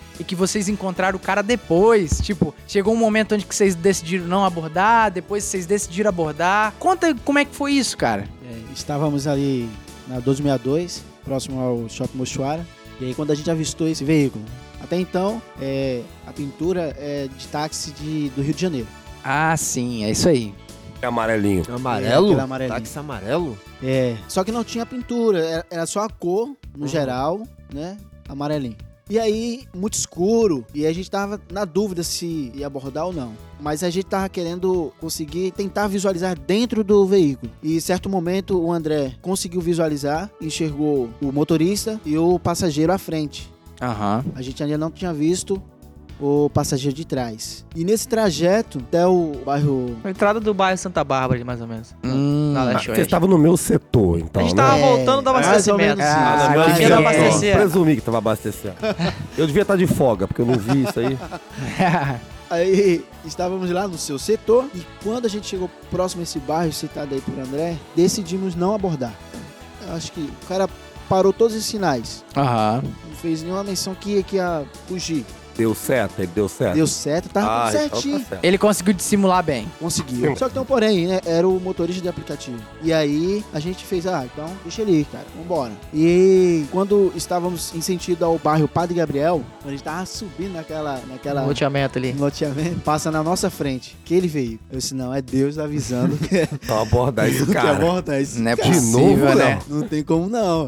Vamos lá. E aí, quando a gente faz a abordagem e determina que os passageiros e o motorista saem do veículo, até então eles não estavam com a arma. O André fez a busca rápida na cintura e eu fui na direção do veículo. Foi quando eu observo na, no banco traseiro a arma logo abaixo. E quando eu viro para o André, eu já informo ele, ó, arma. E aí, colocamos dois no chão, fizemos a algemação, pegamos a- o armamento que estava dentro. E aí, aproveitando o ensejo, já fica a dica aí, o pessoal motorista de aplicativo, nossos amigos aí que trabalham duro, observou alguma viatura, tá suspeitando dos camaradas que tá dentro do seu veículo, de alguma forma, sinaliza, identifica para que seja abordado, porque até então não sabíamos se aquele motorista de aplicativo ia ser assaltado ou apenas estava realmente sendo utilizado para o transporte deles. E quando eu entrei na polícia, eu ouvia muito isso, velho. Policial não pode levar dúvida pra casa. Muito Você olhou, isso aí, hein? Sentiu uma vontade mínima de abordar, aborda. Não leva a dúvida pra casa. Quando eu entrei na polícia, os caras falavam muito isso hoje em dia. Não é muito falado, mas isso é de suma importância, cara. Os, os caras antigos são sábios, né? É Não, uma com sensação horrível. Se você, por exemplo, caso a gente deixasse ele passar e horas depois, via rádio, informasse que o Uber tinha sido assaltado, Por isso não deixar a dúvida pra casa. não deixar a dúvida pra casa. Inclusive, com milagre. Milagre, polícia perspicaz pra caramba, um cara muito, muito atento ao serviço. Excelente policial. A gente passou, cara, e eu peguei, eu tava dirigindo, eu olhei, vi dentro. Pouco antes vocês- contaram a história que vocês chegaram no estabelecimento, o cara tava se passando de balconista. Eu olhei pra dentro e falei, milagre, estranho aqueles caras ali, né, velho? Só que tava todo mundo tranquilo. Mas tava estranho. Tinha uns caras dentro do balcão que, a princípio, assim, não era pra estar dentro do balcão. Sim. Aí passamos, eu falei, vamos voltar. Aí eu andei, se- sem sacanagem, velho. eu andei 50 metros, virei a viatura. Quando eu virei a viatura, os caras acabado de sair. Os caras tinham acabado de roubar. Nossa, cara. Os caras roubaram. Aí, velho, é o negócio de levar a dúvida pra casa. Eu falei, puta que pariu, que merda. Aí fizemos o patrulhamento, tal, não conseguimos localizar os- os indivíduos, eles, eles conseguiram se evadir. Então, por isso, tem uma dúvida, olhou, quer abordar, aborda o cara. Aborda. Com certeza. Não dá nada, já faz o serviço, aborda. Mas é importante também deixar um adendo para essa sinalização do motorista do Uber. Camarada que tá ouvindo a gente que trabalha no Uber, faça também a sinalização, ajude a gente, mas aquilo que não vá comprometer a sua segurança, né? Porque Táxi também, né? é, vai saber se o camarada já tá com a arma na sua cabeça e se de repente você meter um farol alto lá na cara do polícia e o, e o vagabundo notar isso aí, ele pode, né, atentar contra a sua vida. Então, faça na medida do possível, mas assim, toda ajuda da sociedade civil é muito bem-vinda no nosso serviço, né? Você trabalhando comigo evitou um assalto a Uber, você lembra? Eu lembro. Pá, a gente chegou, o, o cara tava roubando. cara. Falei, De Souza, tem algo estranho na frente ali. Os caras meteram, abriram a porta, saíram correndo, com dois, né? Meteram o pé. Não pegamos os caras, mas também não roubou o Uber. Exato. É, conseguimos, pelo menos evitamos o roubo, né? Sim, com certeza. E você citou essa situação do Uber que vocês pegaram em Padre Gabriel. Uma bem recente agora, que eu acho que foi na semana passada, que é uma ocorrência que traz um impacto muito grande, né, cara? Os caras estavam com arma na mão. Como é que foi isso, cara? Ah, essa daí foi no bairro Bandeirantes. Foi no terreno, né? Que tava com a arma na mão lá. Isso. Era, era tráfico de drogas, É, né? ali é um local de tráfico de drogas, é um ponto de venda de entorpecente, né? A gente, todo o serviço tá batendo lá pra tentar, pelo menos, inibir o tráfico naquele local. A gente resolveu descer o terreno, fazer um patrulhamento por ali, porque eles guardam o material entorpecente em terrenos, espalham ali pelaquela região. Sim, não fica com eles, né? Não, não fica com eles, ficam só com aquela carga pequena ali na, na pista ali, pra poder vender pro usuário. Aham. E caso se a polícia vier, eles não tomam aquele prejuízo de grande potencial, né? Que não vai levar aquela carga toda ali. Sim, sim. A gente resolveu descer aquele terreno e foi quando o Edinaldo percebeu que tinha indivíduos lá nesse terreno. E tanto que foi até com ele, ele já tava, ele foi para um lado, eu fui pelo outro. E os outros dois policiais estão fazendo parte da equipe agora, um abraço pro Albani e pro Caíde. Albani o ca- Albani, cara, cara é bom esse cara, hein? O cara é bom. Caís fera, também é pô. bacana, moleque bom também.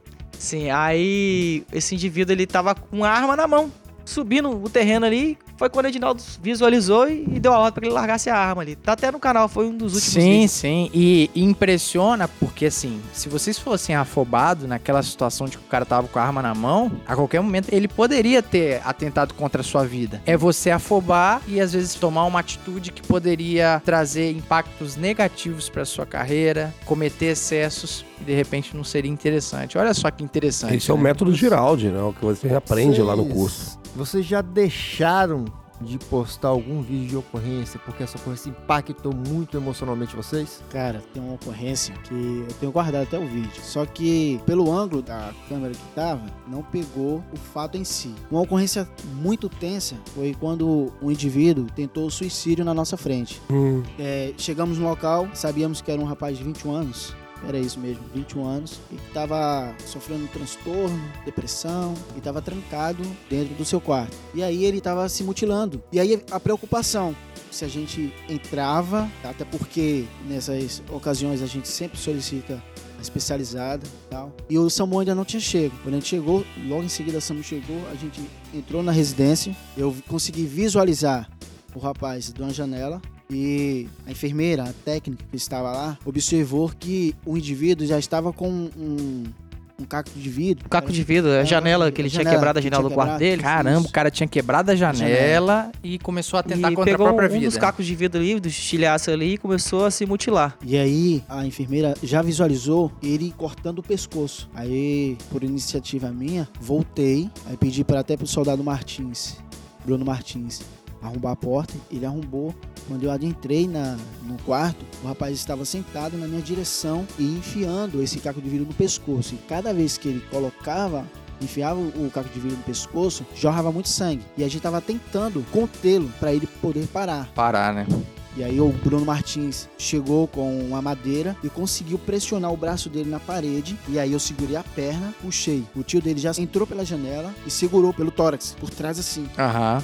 Aí segurou e ele, irredutível, não queria a nossa ajuda. Puxei ele da cama. Quando eu puxei ele da cama, aí foi onde que o SAMU agiu, estancando. E graças a Deus, o, o Sobreviveu. tá sobreviveu. que bonito, cara. É isso aí, aí que dá você- prazer Arrepia, ser né? polícia. E aí né? acabou, mano? acabou gerando um Caramba. impacto emocional e vocês optaram Que por não bonita. postar essa ocorrência no canal, Sim, né? sim. Vocês não pra postaram até pela situação mais... Interessante, interessante é o seguinte, você vê, é uma ocorrência com potencial suicida e foi necessário usar força. Sim, Foi necessário usar força Pro lado bom, pra né? preservar a vida. correto. E, cara, é muito bonito isso que você falou. Assim, a ocorrência em si, ela, é- ela é chocante. Pesada, né? Olhando pro nosso lado do nosso trabalho. Assim, eu quero deixar bem claro que eu tô falando do lado do nosso trabalho, né? É muito bonito isso, cara. Você pegar e... Porra, uma ocorrência pra mim top, linda. Porra, nota 10. A gente comentou isso no, Parabéns. acho que nos episódios passados aí, é o seguinte, que o bom resultado do trabalho policial militar não é só apreensão de drogas e armas. Com certeza não. Às vezes a não ocorrência de crime mostra mais a eficiência da polícia do que a apreensão de armas e drogas. Porque é, a missão da polícia militar é policiamento ostensivo e preventivo. Com né? certeza. Então, é prevenir o crime. Com certeza. E você vê que essa é uma ocorrência que, em tese, não tem apreensão, mas é uma ocorrência pô, muito bacana, né? Que você entra, você até se coloca em risco. Porque o- a Sim, pessoa tá com tentando certeza. suicídio ali, Tá louco, cara. do cara tá louco. Então você não sabe se o cara vai atentar contra a sua vida também. Mas aí Não, você coloca a sua vida. Olha só, você coloca a sua vida em risco pra salvar a vida daquela, da outra pessoa que tá tentando se matar. Com né? certeza. Eu pergunto pra vocês. É, É uma vocês, missão muito nobre. Vocês tiveram uma cobertura da mídia em relação a essa ocorrência? Não, a gente não, Não. teve. Até porque. Não deu repercussão, não deu né? repercussão. Eu tive uma ocorrência E parecida. como vocês também não postaram, né? Acho até Sim, correto sim. vocês não Não, postarem. correto, Tô dando tá? a minha opinião, né? Tô dando a minha opinião. Sim, né? Só- Acho correto vocês não postarem. Só fazendo a situação contra essa ocorrência, foi uma situação bem feia mesmo pra quem tava presenciando lá, porque quando puxaram o rapaz do quarto pra poder socorrer o pessoal do SAMU, o sangue jorrava, esguirrava pelo pescoço. Sim. Esguichava, no caso. O Dinaldo ficou completamente sujo de sangue, com o sangue dele. E graças a Deus hoje ele tá vivo, né? Quem Olha olhava aquela só, situação cara. ali falava que não ia resistir. Não, Rapaz, Esse isso tá é que é vivo. ser polícia, cara. Cara, é a família dele, no caso, os tios dele que estavam lá, sempre quando passam pela gente É e hoje. agradece, lembra hoje. da situação. Com certeza, cara. Eu também já me envolvi em ocorrência do tipo. Eu, eu acho que Ah, então, cada um ah, de nós é, aqui já. todo mundo, a polícia. Não, eu, se eu sinto prazer naquilo que fiz e tal, eu presumo que você tenha assim, uma satisfação danada. Mas eu quero reforçar o que o Streg falou, que esse tipo de ocorrência, ele foge um pouco do imaginário da população do que é ser uma É, ocorrência bom policial, é só ah, aquele que prende arma sou- e droga, e não é. Exato. E, e, na verdade, a gente bate na tecla. Uma das missões do nosso podcast aqui é reforçar a polícia de uma forma desmistificada, uma polícia de uma forma ampla, uma polícia que não só combate, mas uma polícia que leva apoio, serve e protege. Eu acho que não é chavão falar isso não, cara. Servir e proteger é muito importante e dar esse suporte à sociedade. Eu tive uma ocorrência muito parecida com essa, não foi um ambiente tão de, de terror assim, mas o cara tava com a faca de todo tamanho no pescoço, mas não teve, graças a Deus, não teve a iniciativa de atentar, né? Se cortar, né? de se cortar, mas foi uma ocorrência onde que a gente ficou aproximadamente uma hora negociando com o cara como primeiro interventor. Veja bem, quem realmente é capacitado para negociar em situações dessa é o pessoal da Cimesp e a gente sabe disso. Antigo Tanto é que em situações dessa a gente chamou. Eu chamei e tenho certeza que vocês também tiveram a oportunidade de chamar, Sim, né? foi acionado, mas Acionado. assim, não deu tempo pertinente pra eles poderem estar chegando, Eu só- porque o rapaz já tá só se que mutilando. só- também só, faz só pra parte- esclarecer, todas as polícias do Brasil, elas têm uma equipe especializada em gerenciamento de crise. Todas, com nomes diferentes. Cada, cada estado tem seu nome lá. E quando acontece ocorrência com refém, uma ocorrência de suicida, que você vê que você não consegue no local, procedimentalmente você tem que acionar essa equipe, né? Que são pessoas que têm um treinamento a mais, Treina só plus a pra mais, isso, né? Só pra gerenciar a crise e só pra negociar. Certeza. Seja com criminoso, ou seja com suicídio. Então, eh, todos os estados têm. Mas que vale lembrar que também está na doutrina a figura do primeiro, Do primeiro interventor. que foi o nosso caso. Normalmente, Inclusive, às vezes, inclusive, às, Exato. inclusive, a moto patrulha. inclusive, às vezes, a própria equipe de gerenciamento de crise Não tira, deixa, deixa Exato. o primeiro interventor lá no local.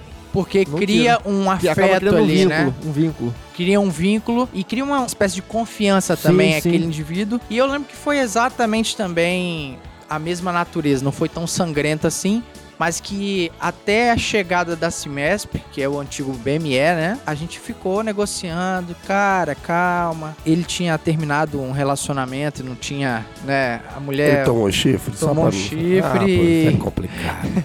E aí, cara. É mas... complicado, pô, acontece. Mas é, muitas pessoas, a gente tem que entender que muitas das vezes essa questão do término de um relacionamento é um gatilho outra. aquela depressão que já existe no Sim, cara, claro. entendeu? A gente tem que compreender que é uma doença, gente. Não é uma fraqueza do cara.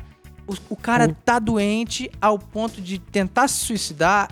Eu só acredito que é uma doença, é uma patologia. E só sabe que- quem passa por Exato, isso, né, cara? entendeu? Então, aí numa situação dessa, a gente começou a negociar e graças a Deus, cara, e ao nosso trabalho ali, até a equipe do SAMU e a equipe do Semestre chegar, a gente já tava fechando a ocorrência, a gente convenceu ele a ele entregar a faca pra gente.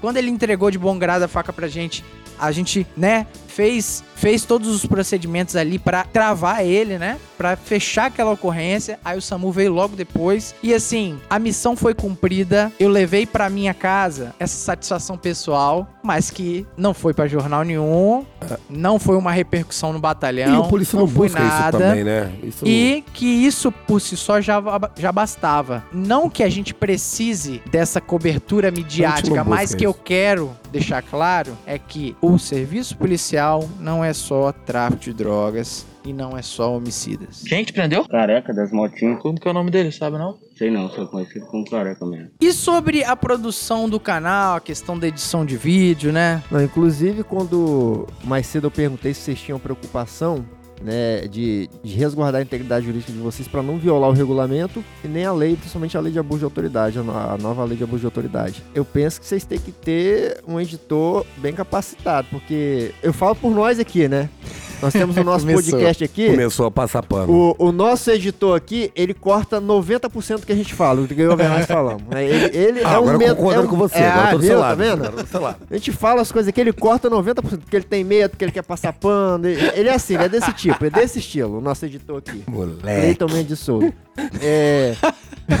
Tem alguém que edita os vídeos de vocês? Como é que é feita a edição dos vídeos de vocês, a produção? Se vocês têm até alguém que oriente vocês juridicamente? É, na edição, pelo menos no, no início, foi muito complicado, né? Primeiro momento com aquilo ali de fazer as edições, é, não, não saber muito mexer nos aplicativos, né, nos programas, mas com o passar do tempo a gente vai aprimorando. E a nossa dificuldade foi nos cortes. Para quem acompanha o nosso canal do início, vai observar uma evolução, principalmente nos cortes, porque existe a necessidade, não tem condições de colocar uma hora de vídeo. Certeza. É uma narrativa, né? Na verdade, isso isso esbarra o que a gente faz aqui também. O Streg e o Alvernais, eles ficam falando que eu sou o limador aqui, eu sou o censor, né? Eu tô na ditadura aqui. É o dedo censurador. É porque, na verdade, e você vai complementar o que eu vou falar, que pra virar um programa ou de, de YouTube ou um programa de rádio, você tem que ter uma narrativa. Então você vai cortando, lapidando pra que tudo convirja pra aquele ponto específico que é a mensagem que você quer passar. Então, se ficar muita informação, tem muita coisa que não é interessante pro ouvinte ou pra quem tá assistindo o seu vídeo. Então, o principal, às vezes, numa ocorrência ali, acredito que você pode falar melhor, é você imagina uma abordagem. Eu acredito que o público não precisa ouvir, ver você ligando a moto, virando o guidão, entendeu? São coisas que você otimiza. É isso mesmo, né? É dessa forma. Por isso que ele é ator, diretor, cantor, Ele é tudo, produtor. ele é tudo. O cara é foda. Desculpa. Ele é o MacGyver?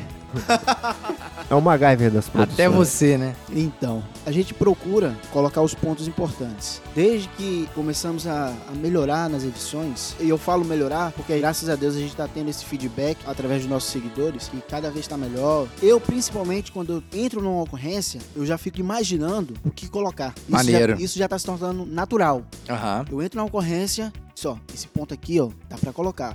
Isso aqui não. Ah, Isso aqui não tem necessidade. Sim. E a gente vai encaixando até chegar no produto final. Vai fazendo uma direção ao vivo ali, É né? isso aí. É isso aí. E, e no caso, são vocês mesmos que Isso, editam? isso sou eu, Tem, sou eu tem que gente edito. que auxilia? Como é que é? Não, eu faço as edições e por ironia do destino, tem um camarada que toca muito bem a guitarra, né? Toca guitarra pra De caramba. Souza. Ah, Você Que, conhece? que ele é bom. De Souza é bom demais. Aí você deu spoiler, né? Pronto. Nosso, nosso amigo aqui de Souza, ele fez a intro. Cara, Massa. ficou top. Ficou tão top que o nosso amigo Cabo Beja, que inclusive tem um canal no YouTube, um camarada que, um molequinho que gosta Qual é pra desse caramba da polícia. menininho, né? Ele, ele se denominou cabo e ele é, cara, polícia ele mesmo. é Cabo Beja. Ele Né? é Cabo Beja. Depois dá uma olhada lá, estranho. Cabo Beja. Mas ele é polícia? 12 Não, anos de idade, 12 ama anos. polícia. Como é que é Ah, o agora que eu nome? entendi. Cabo Beja. Cabo Bege, 12 aquele anos de abraço. idade. Gostei do nome, hein? Eu O nome o nome. maneiro. Ó, O moleque é gente boa demais. Inclusive, ele pegou a intro e colocou no canal dele.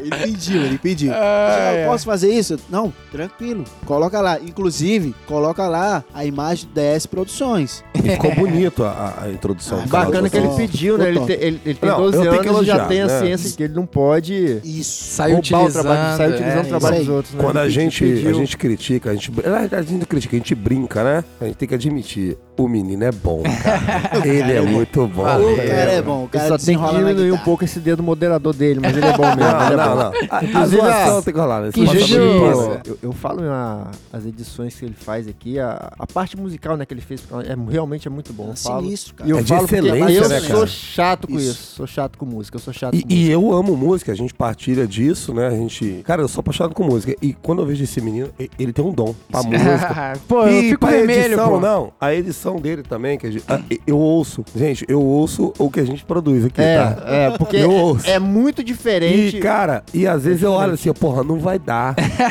Não Às vai vezes- ficar legal. a gente Esse dia a gente faz- fez um sozinho, né? Que eu até falei com você. Pô, você acha que é legal vai botar isso ar? engenheira. E quando ele botou aquilo no ar, eu, poxa, cara, eu falei, ficou bom. Foi o Pergunta dos Cara, Paisanos, quinto Vo- episódio. É, você é um cara. Foi um dos episódios tem que eu que eu mais recebi um feedback, pessoal, elogiando. Cara, você é muito bom. Cara, é que- muito Parabéns, bom. parabéns. Chega, chega de babalu agora. Chega, Não, chega já dessa o balação saco, de agora Não, falar eu de acho, novo. eu acho Vamos- importante falar um pouco sobre essa vinheta, que vocês estavam atrás de uma vinheta, né? Isso. E, e aí no batalhão vocês jogaram uma piadinha, né? Não foi? A gente tava. Foi, foi sim. Eu, eu falei com o Edinaldo assim, Edinaldo, a gente já tá com o canal, criamos a logo, porém a gente não tem uma vinheta, uma música pra nossa introdução do canal, pra abertura do canal. Aham. Temos que criar. Pô, quem que a gente conhece que possa fazer isso? Falei, de Souza. maneiro, é bom. maneiro. Assim, que de. Souza. De Souza, ele, ele tem uma produtora ADS Produções, excelente pro- é, produtora. Assim, quando a gente encontrar com ele, vamos jogar uma deixa, vamos ver quanto que ele cobra pra fazer. E ele cobrou cara, eu presumo que ser pra dinheiro, meu irmão, ele é terrível. É, não é Por incrível né? que pareça, verdade. É. Encontramos com esse jovem no pátio do batalhão da Assunção de Serviço, passamos a situação pra ele, que a gente tava precisando da vinheta, isso aqui. Não, não, deixa comigo que eu vou fazer. Passou uns dias, ele ligou, ele mandou mensagem, falou assim, ó, tô fazendo, hein. Aí, com outra vez que a gente encontrou ele, ele mostrou lá a base da introdução, eu falei, pô, tá ficando legal, tá ficando top. Depois perguntando como que foi, que ficou o trabalho, né, ele mostrou a, a- a vinheta pra gente, Aham. ficou muito top. Não, não, isso aqui é um presente que eu tô dando pra vocês. Ah, que Ah, não cobrou? Não cobrou. Ah, seu Caramba. safado, não então sou você mercenário, é ruim não. só comigo mesmo? Ah, Aí, para, com a gente ele é terrível. Eu vou lembrar aqui É, o que ele falou rapaz. no dia lá, lá no batalhão. Ele fez, cara, a gente poderia fazer um podcast. É mesmo? Lembra? De- Cara, eu não lembrava situação, Eu disso. não me lembro. Eu não lembrava falou disso. isso pra mim. Você falou isso pra mim. Ah, Caraca, então você é tava me verdade. traindo, então, foi? né? Não, você tava, você não, tava não, me não. traindo. Você- é, não, você atirou pra tudo quanto é lado. Ele só achou eu, né? O besta tá lá Não, grandão. ele convidou pra ser o entrevistado. É aí, ó. Ah, você tá o babando o do cara, já passando pro entrevistado, cara, foi porra. entrevistado, foi entrevistado. Ah, Não tá foi, bom. foi mesmo. Mas, mas o menino é bom mesmo. Rapaz, o seu pai e a sua mãe devem ter um orgulho de ter você como filho. Eu adoraria ter você como filho. Eu amo ter você como meu amigo, porra. Imagina como filho. Tamo junto, irmão. Cara, depois desses elogios eu fico até meio vermelhado, né? Mas assim, Rosado. falando sério, rosado, né? É, rosado, você fica rosado. Falando sério, falando sobre essa vinheta, eu achei muito massa porque a gente pôde fazer um tema e a gente, como eu tenho um estúdio em casa, eu faço algumas produções voltadas à música. Quem tiver curiosidade pode acompanhar o meu Instagram para ver, eu sou guitarrista. E aí eu fiz uma base baseada ali, né, num, num rock and roll, numa parada mais agressiva, justamente combinando com o canal. E aí eu percebi que realmente eu poderia fazer o solo, mas não ia ficar tão bom quanto a música precisava. Então eu conheci um cara que seria ideal para aquele solo, cara. Eu faria um solo, sairia a música, sacou? Mas não, não seria aquilo que a sua música precisava, a música do Papa Mike 027. E aí eu dei de presente e que fui bem atendido do Bruno Figueiredo. Muito obrigado, tá, Bruno Figueiredo? E que o mais engraçado, o cara fez um trabalho tão bem feito, né? Baseado nas ideias que a gente começou a, a trocar ideia, ó, eu quero que você faça isso, não sei o quê. Que nós temos também um cara que regravou o solo, o cara tirou o solo todo, que é o André Oliveira. Cara, é impressionante. André Oliveira, muito obrigado, velho. Isso, a gente fica emocionado com a situação dessa. André Oliveira, que inclusive vai ser soldado da polícia em breve, tá nesse certame aí. Bom. Muito bom, cara. Seja muito bem-vindo. Você é um cara, você é um cara 10, muito talentoso também. Mas assim, de fato, foi um trabalho muito legal que a gente fez, é, desde a concepção dos arranjos até finalizar esse produto e entregar pra vocês. E eu fico feliz que vocês estão usando nas vinhetas, tem bem sido bem recebida aí, Não, né? ficou, foi um casamento, o seu trabalho com o nosso canal. Ah, com certeza, um cara. grande E, abraço aí para o Brunão e pro André. hein? com certeza. E assim, E vocês você viu que o cara é bom, né, cara? Porque ele pegou, escolheu a humildade, falou assim, ó, o fulano vai fazer melhor do que eu. Bicho, por isso que você é foda, bicho. Você é pica mesmo, tá? o Alvernaz é um cara irônico por natureza e eu não sei Não é se ironia. ele realmente tá sendo Juro, juro, não é ironia. É, é- é de coração, eu te admiro pra porra. Eu sabia. A recíproca é verdadeira, meu caro. Tenho muita admiração por você. E saiba, Papa Mike 027, vocês têm acesso franco aqui aos nossos microfones sempre que quiserem, porque vocês são fera também e a gente admira o trabalho de vocês. Streck, você tem uma pergunta pra ele? Eu tenho uma pergunta aqui, é mais pro Edinaldo, na verdade. Que história é essa de os careca das, das motinhas? Onde surgiu essa história?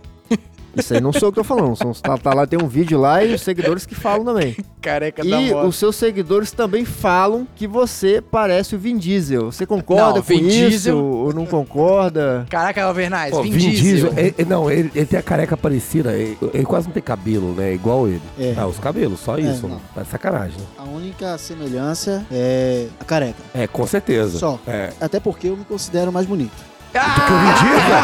Ah, olha só, olha só. Eu não lembro Ah, o vai filme. demorar, tá Toma vendo? essa, Deu. Eu não Intimidade, lembro o filme, mas tem, intimidade. mas tem um filme do Vin Tentou Diesel lacrar que e ele foi lacrado. hein? come um tal de com lobos lá e fica muito maluco, velho. Eu acho que você Não, nesse não filme cheguei. aí. Eu já não cheguei a esse, esse ponto, não. Você, Não, tá, ainda não. você parece Você o Vin fala Diesel de qual bobagem dessa. filme, mais ou menos? Você acha que você tá com a beleza do Vin Diesel de qual filme? Tem Eclipse Mortal, tem Velozes e Furiosos, Eu- tem eu- nove já aí? Beleza, eu não tô ainda comparando a minha beleza com a do Vin Diesel. Não tô. Porque ele não chega aos seus pés. É isso aí, com certeza. Ele tem que melhorar muito pra chegar a Rapaz, você. o cara é cara de pau, hein, bicho? Ó, Puta que pariu, que eu moleque sou conhecido, como o, o easter egg falou aí, ó. Não, e não sou eu que tô falando, não. Os seguidores dele Não, que eu falam acho aí. Vin Diesel feio. Você imagina o que eu acho dele. Não sou eu que tô falando. O seguidor tá lá no, no canal dos caras lá. Não, isso é verdade. Os seguidores falam isso. Inclusive, Seguidores falou- falam isso. Ele fala. Eu pareço. Que eu As pareço. seguidoras ou Não. os seguidores? Os seguidores. Você vai te Os, né? complicar É em os, casa, hein? É os, né? Alvernaz, você vai complicar o cara em casa, hein? Rapaz, Alvernaz, cuidado estou com pra esses te seguidores. dizer que quando houve a gravação da- do Velozes e Furiosos aqui no Brasil, Edinaldo foi convidado pra ser dublê do Vin Diesel. Ah, para, para, Zé, para, Zé, não me irrita não. Não me irrita não. Não chegou a tanto, não chegou a tanto. Mas é, os seguidores dessa parte do Vin Diesel, eles ficam zoando. E a parte do careca da motinha, É, explica essa história da, da- do, careca, Ah, da, careca mo- da motinha. o- Os careca da motinha. Careca que da massa, motinha. né, cara? é porque, Porque tem a um gente vídeo- aborda muito. Aham. Assim, todo o nosso serviço é 20, 30 abordagem. Então, assim, a gente aborda muito. E, e muitos dos abordados acabam que colocando apelidos, né? Sim, sim. E aí eu recebi esse apelido de alguns meliantes que são envolvidos no tráfico. E quando a gente bate lá naquele local que é tenso tráfico, eles já falam, ó, careca da motinha. aí às vezes falam assim, ó, quem te prendeu? Até aconteceu com o nosso amigo Leandro, que Aham. abordou um, um rapaz, e o rapaz falou, não, quem me prendeu foi o careca da motinha. E realmente Careca foi, foi, foi eu e meu parceiro aqui, o André. Mas, tirando o careca da motinha, não sou eu que recebo apelido. O meu amigo aqui, irmão André, ele poderia falar do apelido que ele recebeu. Ah, agora amigão. eu quero ver, hein? Bom, alguns desses indivíduos aí que Edinaldo citou, envolvidos no tráfico, alguns dos nossos clientes me apelidou de ligeirinho. Por que, Ligeirinho? Ligeirinho, Alguma pra quem não se o recorda, desenho? é aquele desenho, aquele ratinho mexicano. Você nem parece, velho. Tá de sacanagem. Mas é porque, por volta e meia, Caraca, eu decido não tem deixar o bigode. deixar o bigode. Ah, eu pensei que o ligeirinho era porque você corria bem. Não, não É porque você não viu o desenho, mal pra Zé. caramba. Quem é Quando o você- corredor, Edinaldo? Edinaldo é o corredor. Tanto que a gente tá na ocorrência, correu, fala, Edinaldo, correu. Ele que E corre. ele que vai Ele é o atrás. cara. Aí você vai pro rádio. Vou pro rádio, e fico observando também, tento chegar junto. Vai pra moto, pega a moto. E essa Caraca, questão do ligeirinho Sacanagem. foi por causa do, do desenho, né? Do ratinho lá, que ele, se vocês repararem, ele tem um bigodinho falhado. E volta e meia eu resolvo deixar meu bigode. E fica parecido com o Fica dele. parecido mesmo, né? Só faltou o chapéuzinho mexicano Só e o violão, chapa- né? Isso aí. Rapaz, que bigode feio, cara. Bigode trocador. ah, é, você falou que você era, Ah, você era eu, trocador eu da cresci aprendendo isso, bigodinho trocador. O seu, inclusive, tá parecido. Esse rodapé aí, não vou falar de quê, porque pode pegar mal. É, Mas assim, ó. é o bigodinho trocador clássico, isso aí. Aí, tá vendo? Fica zoando o coleguinha de A galera da ligeirinho, mas, sabe. mas todo mundo tem um, um teto de vidro aí, né? Com certeza, com certeza tem. Quem te prendeu? Careca das motinhas. Como que é o nome dele, sabe não? Sei não, sou conhecido como careca mesmo. E já vamos encerrando o nosso podcast, né? Triste. Sacanagem. Muito Sacanagem. triste, muito Tá, tá bom, bom. tá maneiro, Tá né? legal. Mas eu acho interessante uma coisa que a gente vai experimentar aqui com a entrevista de vocês, que é o espaço que a gente abriu agora para as perguntas dos nossos ouvintes. E muita gente mandou, tá, gente? Muita gente mandou mesmo. Eu acredito que vocês recebam perguntas o tempo todo também, né?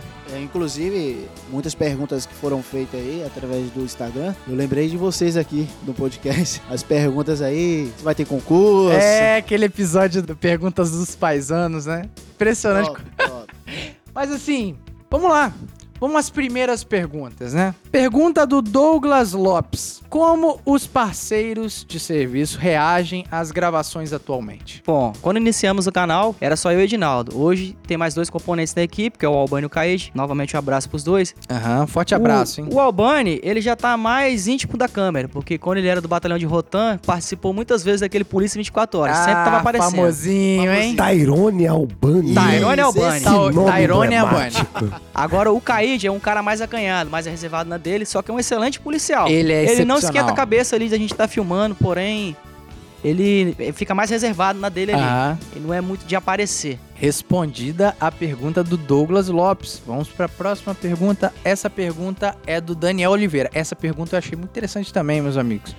Quando vocês estão de folga com a família e encontram um vagabundo que você já prendeu, vocês ficam tranquilos? Super tranquilo. Inclusive, ainda olho pra cara dele, dou um ar de riso, levanta a cabeça como, como se estivesse perguntando o que foi. Ele baixa a é cabeça que manda, né? e mete o pé.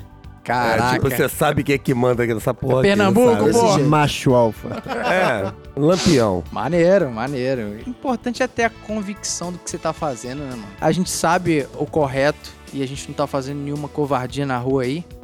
Irmão, não tenho que temer, não. O certo é o certo, o errado é o vagabundo e pronto, acabou. Inclusive, quero mandar um forte abraço aí pro Daniel Oliveira, nosso amigo aí, que acompanha o canal, amigo também. Forte abraço pra você. Espero que você esteja ouvindo o nosso podcast em Daniel Oliveira. Muito obrigado pela pergunta, meu camarada. Pergunta do Adson Júnior. O policial que trabalha na Mike Papa também pode trabalhar na viatura? Sim, sim. Nem sempre, em todo serviço, a gente vai estar trabalhando na Mac Papo, na moto patrulha. Como já falei anteriormente, em dias de chuva, não tem como pilotar, Sim. não tem como trabalhar na moto, a gente cautela a viatura quatro rodas pra poder estar tirando o policiamento. O Cabo Fonseca falou isso, que na Rotan, embora você chegasse na unidade lá pra Mike Papa, pra moto Rotan, mas você tinha que passar nas viaturas pra aprender a doutrina, porque policial Treinar é pra policial. tudo, pô. né? Exato. Policial tem que estar preparado pra tudo. Pau pra toda obra. Pergunta do Cabo Berger. Cabo Ber... O cara é cabo, hein? Aí, ó. Cabo é cabo, pô. É É só, só titã. uma pergunta, que turma é esse camarada, hein?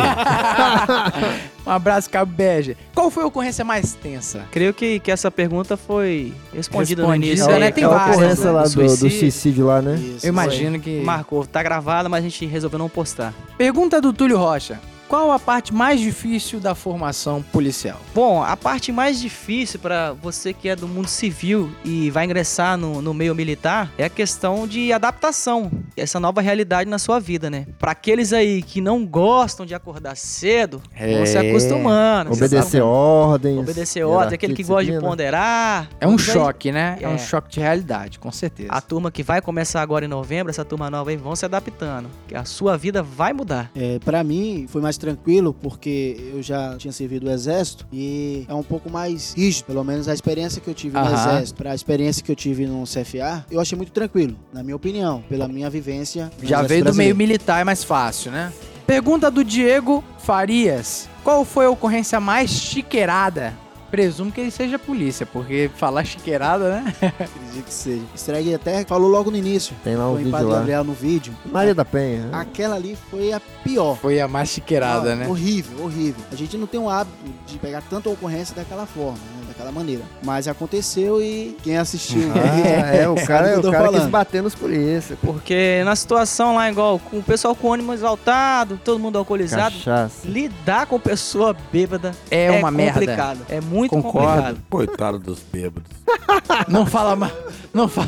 não foi uma você, indireta, não, tá, Alvernaz? Mas assim, o bêbado ele traz mais problemas do que Eu muitos usuários eu de droga, digo né? isso. O álcool, às vezes, ele traz mais problema para a polícia militar, tô falando em termos de comportamento, né? Do que as drogas ilícitas. Isso. Como o álcool é legalizado, a pessoa não se sente coagida a mostrar que tá bebendo ou se mostrar alterada porque bebeu. Já com as drogas ilícitas, não. A pessoa usa a droga de maneira velada, de maneira escondida. O álcool não. O álcool, como é lícito, todo mundo usa na cara, cara fica alterado, pra ele tá tudo certeza. certo. Pergunta do João Wilton Gomes. Para os destros, não seria melhor adaptar o acelerador? A questão de adaptação, de, de fazer essa troca, na minha opinião, eu não acho viável, até porque eu já estou apto àquilo ali, já, tô, já tenho a habilidade de estar acelerando, sacando a arma e também contando com a ajuda do parceiro. É, mas você é canhoto e seu parceiro que é destro, o que, que ele acha? É, como ele falou, questão, eu já me adaptei também. Em, em pilotar, acelerar e, e ter que sacar a arma com a mão direita, que o acelerador fica na mão do lado direito, ter que sacar com a, a arma com a mão direita. Porém, se fosse feita uma adaptação, pra gente que é dessa, seria interessante. Seria interessante, né? Mas aqui, eu acredito que é- todas as motos do mundo têm um padrão já. Aí você sai da moto da polícia que poderia ser adaptada, vai pra sua moto, você teria que voltar a treinar. Eu acho que o, o esforço logístico ia ser muito pesado, muito tenso pra tirar isso do papel, né? Mas assim, é válido a sugestão aí, né? Felicão oficial, Glock ou Taurus? Por quê? Primeiro porque é Glock. Na minha opinião, a empunhadora eu achei bem melhor. E o recuo é bem mais tranquilo na hora do disparo. Concordo. Isso falando da ponto 40, 9mm é mais suave ainda. Tem o caso que, por exemplo, a diferença básica pra mim, eu tenho filho em casa, essa arma, ela não tem a trava de segurança, a isso aí. Glock. A única é uma canelada, coisa né? que me incomoda nessa arma. Tanto que a Polícia de São Paulo acho até pediu pra fazer. Pra Fez uma adaptação, a trava, fez uma é, adaptação, que a Polícia do Estado do Espírito Santo não achou necessário. E até quando você vai adaptar a coisa, talvez não saia, né? Um, É, mas a, e- a, a conta e tal. Mas assim, é uma coisa que me incomoda. Então, quando eu olho as duas armas, o que pesa pra Taurus pra mim é, É a esse. questão da segurança. Questão Mas, da é, segurança em, em relação a isso aí, eu fazia tanto com a Taurus e faço agora com a Glock também. Em casa, eu deixo a arma sem munição na câmera. Eu deixo a arma com carregador na câmera, mas deixo a arma sem munição na câmera. Porque aí se a criança pegar, porque a trava é mais fácil de você ludibriar a trava, uma criança consegue tirar a trava. Sim, claro. Agora, dar o golpe pra botar a munição na câmera, a criança não vai conseguir. Sim, então, eu também se- faço a mesma coisa. eu, então, e, e aí já tô condicionado. Mas eu é chego em questão casa, de. a primeira coisa que né? eu faço, eu tiro a munição da câmera. Volto com o carregador. Até porque eu- se você precisar, é só você pegar a arma e dar o golpe. Isso é coisa rápida, né? Então, assim, é o que eu faço com o mecanismo. Por exemplo, quando eu trabalhava com a Taurus, trabalhou comigo, você deve ter percebido isso. A minha arma, quando tava no coldre, ela sempre tava Travada. com a- travada. Eu também usava E as pessoas me perguntavam muito, como é que você trabalha com a arma travada? Eu falei, porque eu já me condicionei. Toda vez que eu coloco a mão na arma, eu já coloco já destravando. saca destravando. É isso aí. Tá As polícias americanas treinam assim. Até porque se envolve com uma ocorrência com alienado mental e tal, e o cara ganha você ali, vai na luta corporal, se ele botar a mão na sua arma, Exato. ele vai ter que é conhecer risco. de arma pra atirar em você. Com Esse é essa risco. arma, não. Com essa arma, o cara vai pegar e vai sentar o dedo no gatilho e vai sair todos os disparos. A questão é a única uso. preocupação que eu tenho com a, com a, com a Glock é essa. A questão do uso dela, tipo, em relação à empunhadora, em relação ao disparo, que é bem tranquila, mas voltando para a segurança, eu também estava condicionado a utilizar a Taurus com a trava. É automático, meu dedo já ia lá, destravava, travava, destravava, travava. E para me adaptar a essa aqui foi um pouco mais complicado. Entendi. E é esse fato aí que você falou. Por exemplo, a gente se envolve muito em ocorrência que tem muito tumulto. E uma dessa, vagabundo, é é pilantra, cara. Uhum. Ele pode ir na sua arma lá e ela já está pronta para disparar. Pronto emprego, né? Aí é complicado. Essa é a parte ruim da Glock, né? Essa Mas é questão uma da arma trava. gostosa de se atirar com ela, É. né? Sobre a Taurus, só pra finalizar a resposta aí, a Taurus ela vem com esse histórico de pane aí, várias panes aconteceram aqui na polícia, né? Tanto que tem uma situação com o Cabo Fonseca, que ele tava na live ao vivo, juntamente com o parceiro dele, o Senna, que Aham. precisou realizar disparo, acompanhamento num veículo roubado. E a arma do Senna deu pane. E ele tava com a Taurus, uma 840. Tem esse Caramba. problema da Taurus também, essa questão de pane. Mas A não minha são arma todas. da Taurus também deu, deu vários problemas. Já parou aberto algumas vezes. É, talvez seja pelo tempo de uso, não porque a marca É. Taurus não é boa, né? Sim, sim. Sei lá. Quando eu usava PT100, eu acho que o Streg usou Eu sempre usei PT100 o tempo, PT100 também. o tempo todo. É uma arma. excelente arma, entendeu? Eu acho que Já a 840 é um pouco. Taurus... É, Parece. Você vê É que às vezes também, é, é é o boa também. projeto, é o projeto. Tipo, vai ter projeto que vai ser melhor pro serviço policial, outros não. Então, a questão não é defender, ah, eu sou do time Taurus e É, você é, é, contra o verdade- time Glock. Não. Na verdade, foi nem, nem a gente que levantou essa bola. O, o- o ouvinte perguntou e nós estamos respondendo aqui, É, cada um certeza. com a sua percepção, né? Eu e o Edinaldo, a gente prefere a Glock. Mesmo com essa questão da trava, eu prefiro a Glock. Até porque, pra questão de segurança, no caso eu já falei como é que eu deixo. E no serviço, você tem que ter um coldre bom. Sim. Não dá pra você trabalhar com coldre jegueirado. Você vai atender uma Concordo. ocorrência lá de tumulto. Se você tiver com coldre jegueirado, você vai ter problema você usando Taurus, você usando Glock, ou você usando qualquer, Imbel, qualquer marca. Só fazendo um adendo pra finalizar aqui, ó, pro ouvinte aí que não conhece, a arma de fogo não conhece a Glock, a Taurus, não é que a Glock ela não tem a trava, ela tem a trava, porém a trava é no gatilho. Então se você esmaga o gatilho ali, ela vai disparar. É uma trava que não é trava, né? É, uma trava que É é porque uma ela- trava que não trava nada. É porque a- o sistema de segurança da Glock é pra evitar disparo acidental. Em caso de Exato. queda. Já o sistema de, queda. segurança trava da Taurus Falou tudo, é pra cara. evitar que alguém, o terceiro, use a sua arma de maneira Isso aí, indevida. Essa é é a exatamente diferença. isso. Falou tudo. Falou tudo. Magro, agora você bombou, Magro. Na moral. Ele tava me humilhando até agora aí, ó. Ah, não, É, agora é, ele não foi dá. 10. Apenas esse furacão de... Esse furacão de emoções, Exato. de bipolaridade. Pergunta da Jane Roberta. Qual foi o start da criação do canal? Bom, como já foi falado no início aí, o start partiu de mim, né? Vendo as questões lá do canal do Rocan Mais de Mil, do Raro Entretenimento. Aham. Esse start pra poder se iniciar o canal partiu de mim. Joguei a ideia pro Edinaldo, ele gostou e quando eu vi o canal tava pronto. Inclusive, a Jane é minha esposa, eu quero mandar um beijo pra ela. Ah, tá O explicado. amor é lindo, o amor é lindo. Rapaz, o amor. é Mandar um beijo pra ela, um abraço e um beijo pro meu filho Cauã. Que bacana, é isso aí, pô. Família em primeiro lugar. ele vai é isso mandar um abraço, cara. beijo, aproveitar aí, ó, minha esposa Andréia. Caralho, Os que meus bebês. bonito, bicho. O Pra não momento chegar em casa e apanhar, carinhoso, né? Importante, né? Porque assim, o pernambucano, ele é brabo na rua. Mas Mas quando- em casa o bicho chega em pega. casa, baixa a cabeça e. Ah, eu quero viver, né? Gente, essas foram algumas das perguntas que mandaram pra gente. Teve mais, porém, pra boa eficiência do podcast aqui, a gente tem que selecionar e a maioria delas também já foi respondido no decorrer do episódio. E é isso aí. Fechamos aqui. O papo foi muito legal. Vocês gostaram do papo? Foi uma excelente tarde aqui gravando o podcast, né? Maneiro. né? Agradeço a oportunidade daqui hoje, mostrando nosso trabalho, mostrando nosso canal, mostrando a nossa rotina, né? Pros nossos seguidores inscritos lá, os que estão ouvindo esse podcast hoje. O que eu tenho é agradecer, agradecer pela oportunidade de estar aqui hoje. E peço pra você aí que quer acompanhar nosso canal de perto aí, procura lá no YouTube, Papamike027 e no Instagram, acompanhando nossa rotina pelo Instagram também, Papamike027 underline oficial. Massa demais, cara. Edinaldo. Meus caros, obrigado pela oportunidade. Foi maravilhoso essa tarde e noite. Vale salientar. Estava muito ansioso. É mesmo? Estava muito ansioso. Você fala pra 10 mil pessoas, cara.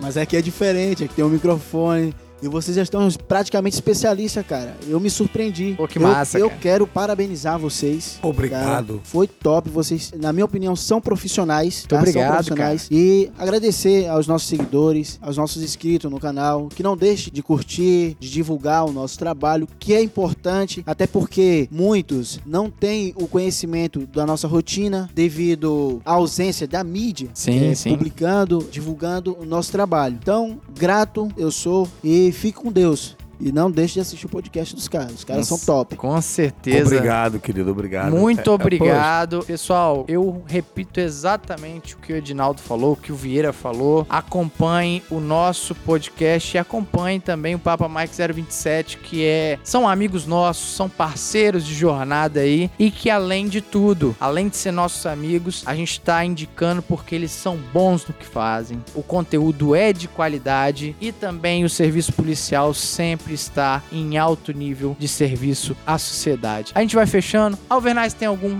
Cara, saúde, justiça e paz. Estou muito feliz vocês terem vindo. E o elogio dos senhores, pra mim, é, é um troféu. Muito obrigado. E cada vez mais que vem pessoas como vocês que falam, eu fico muito feliz. E de antemão, novamente eu falo, cara, isso aí é uma ideia do De Souza. Cara, Valeu. você tava certo. Você é meu ídolo. Vai dar certo, pô, porque nós estamos fazendo. Estregue as últimas considerações. Só repetir, parabéns pro Papa Mike 27 aí. Trabalho que vocês fazem um trabalho muito bacana e de qualidade. E partir pro QRT agora, né? Partiu KRT. Já são 8 QRT horas da noite. Que a mulher dele tá ligando pra ele. cara. É, exato. É, só pra finalizar, eu queria pedir, senhores, permissão para manutenção e retorno. que Não, moral, hein? aí, aí você tem que fazer a forma correta. Você faz a concha acústica, como Concha diz o Leandro. e pai fala assim, ó, diz, permissão, manutenção, retorno. Faz a concha acústica aí. Senhores, permissão para manutenção e retorno. Aí sim, cara, aí é só assim o respeito. Pessoal, com muita saúde, justiça e paz, a Pô, gente vai finalizando Albernaz. o nosso episódio. Nós somos o Policice. Fique com Deus, até a próxima e tchau! Tchau!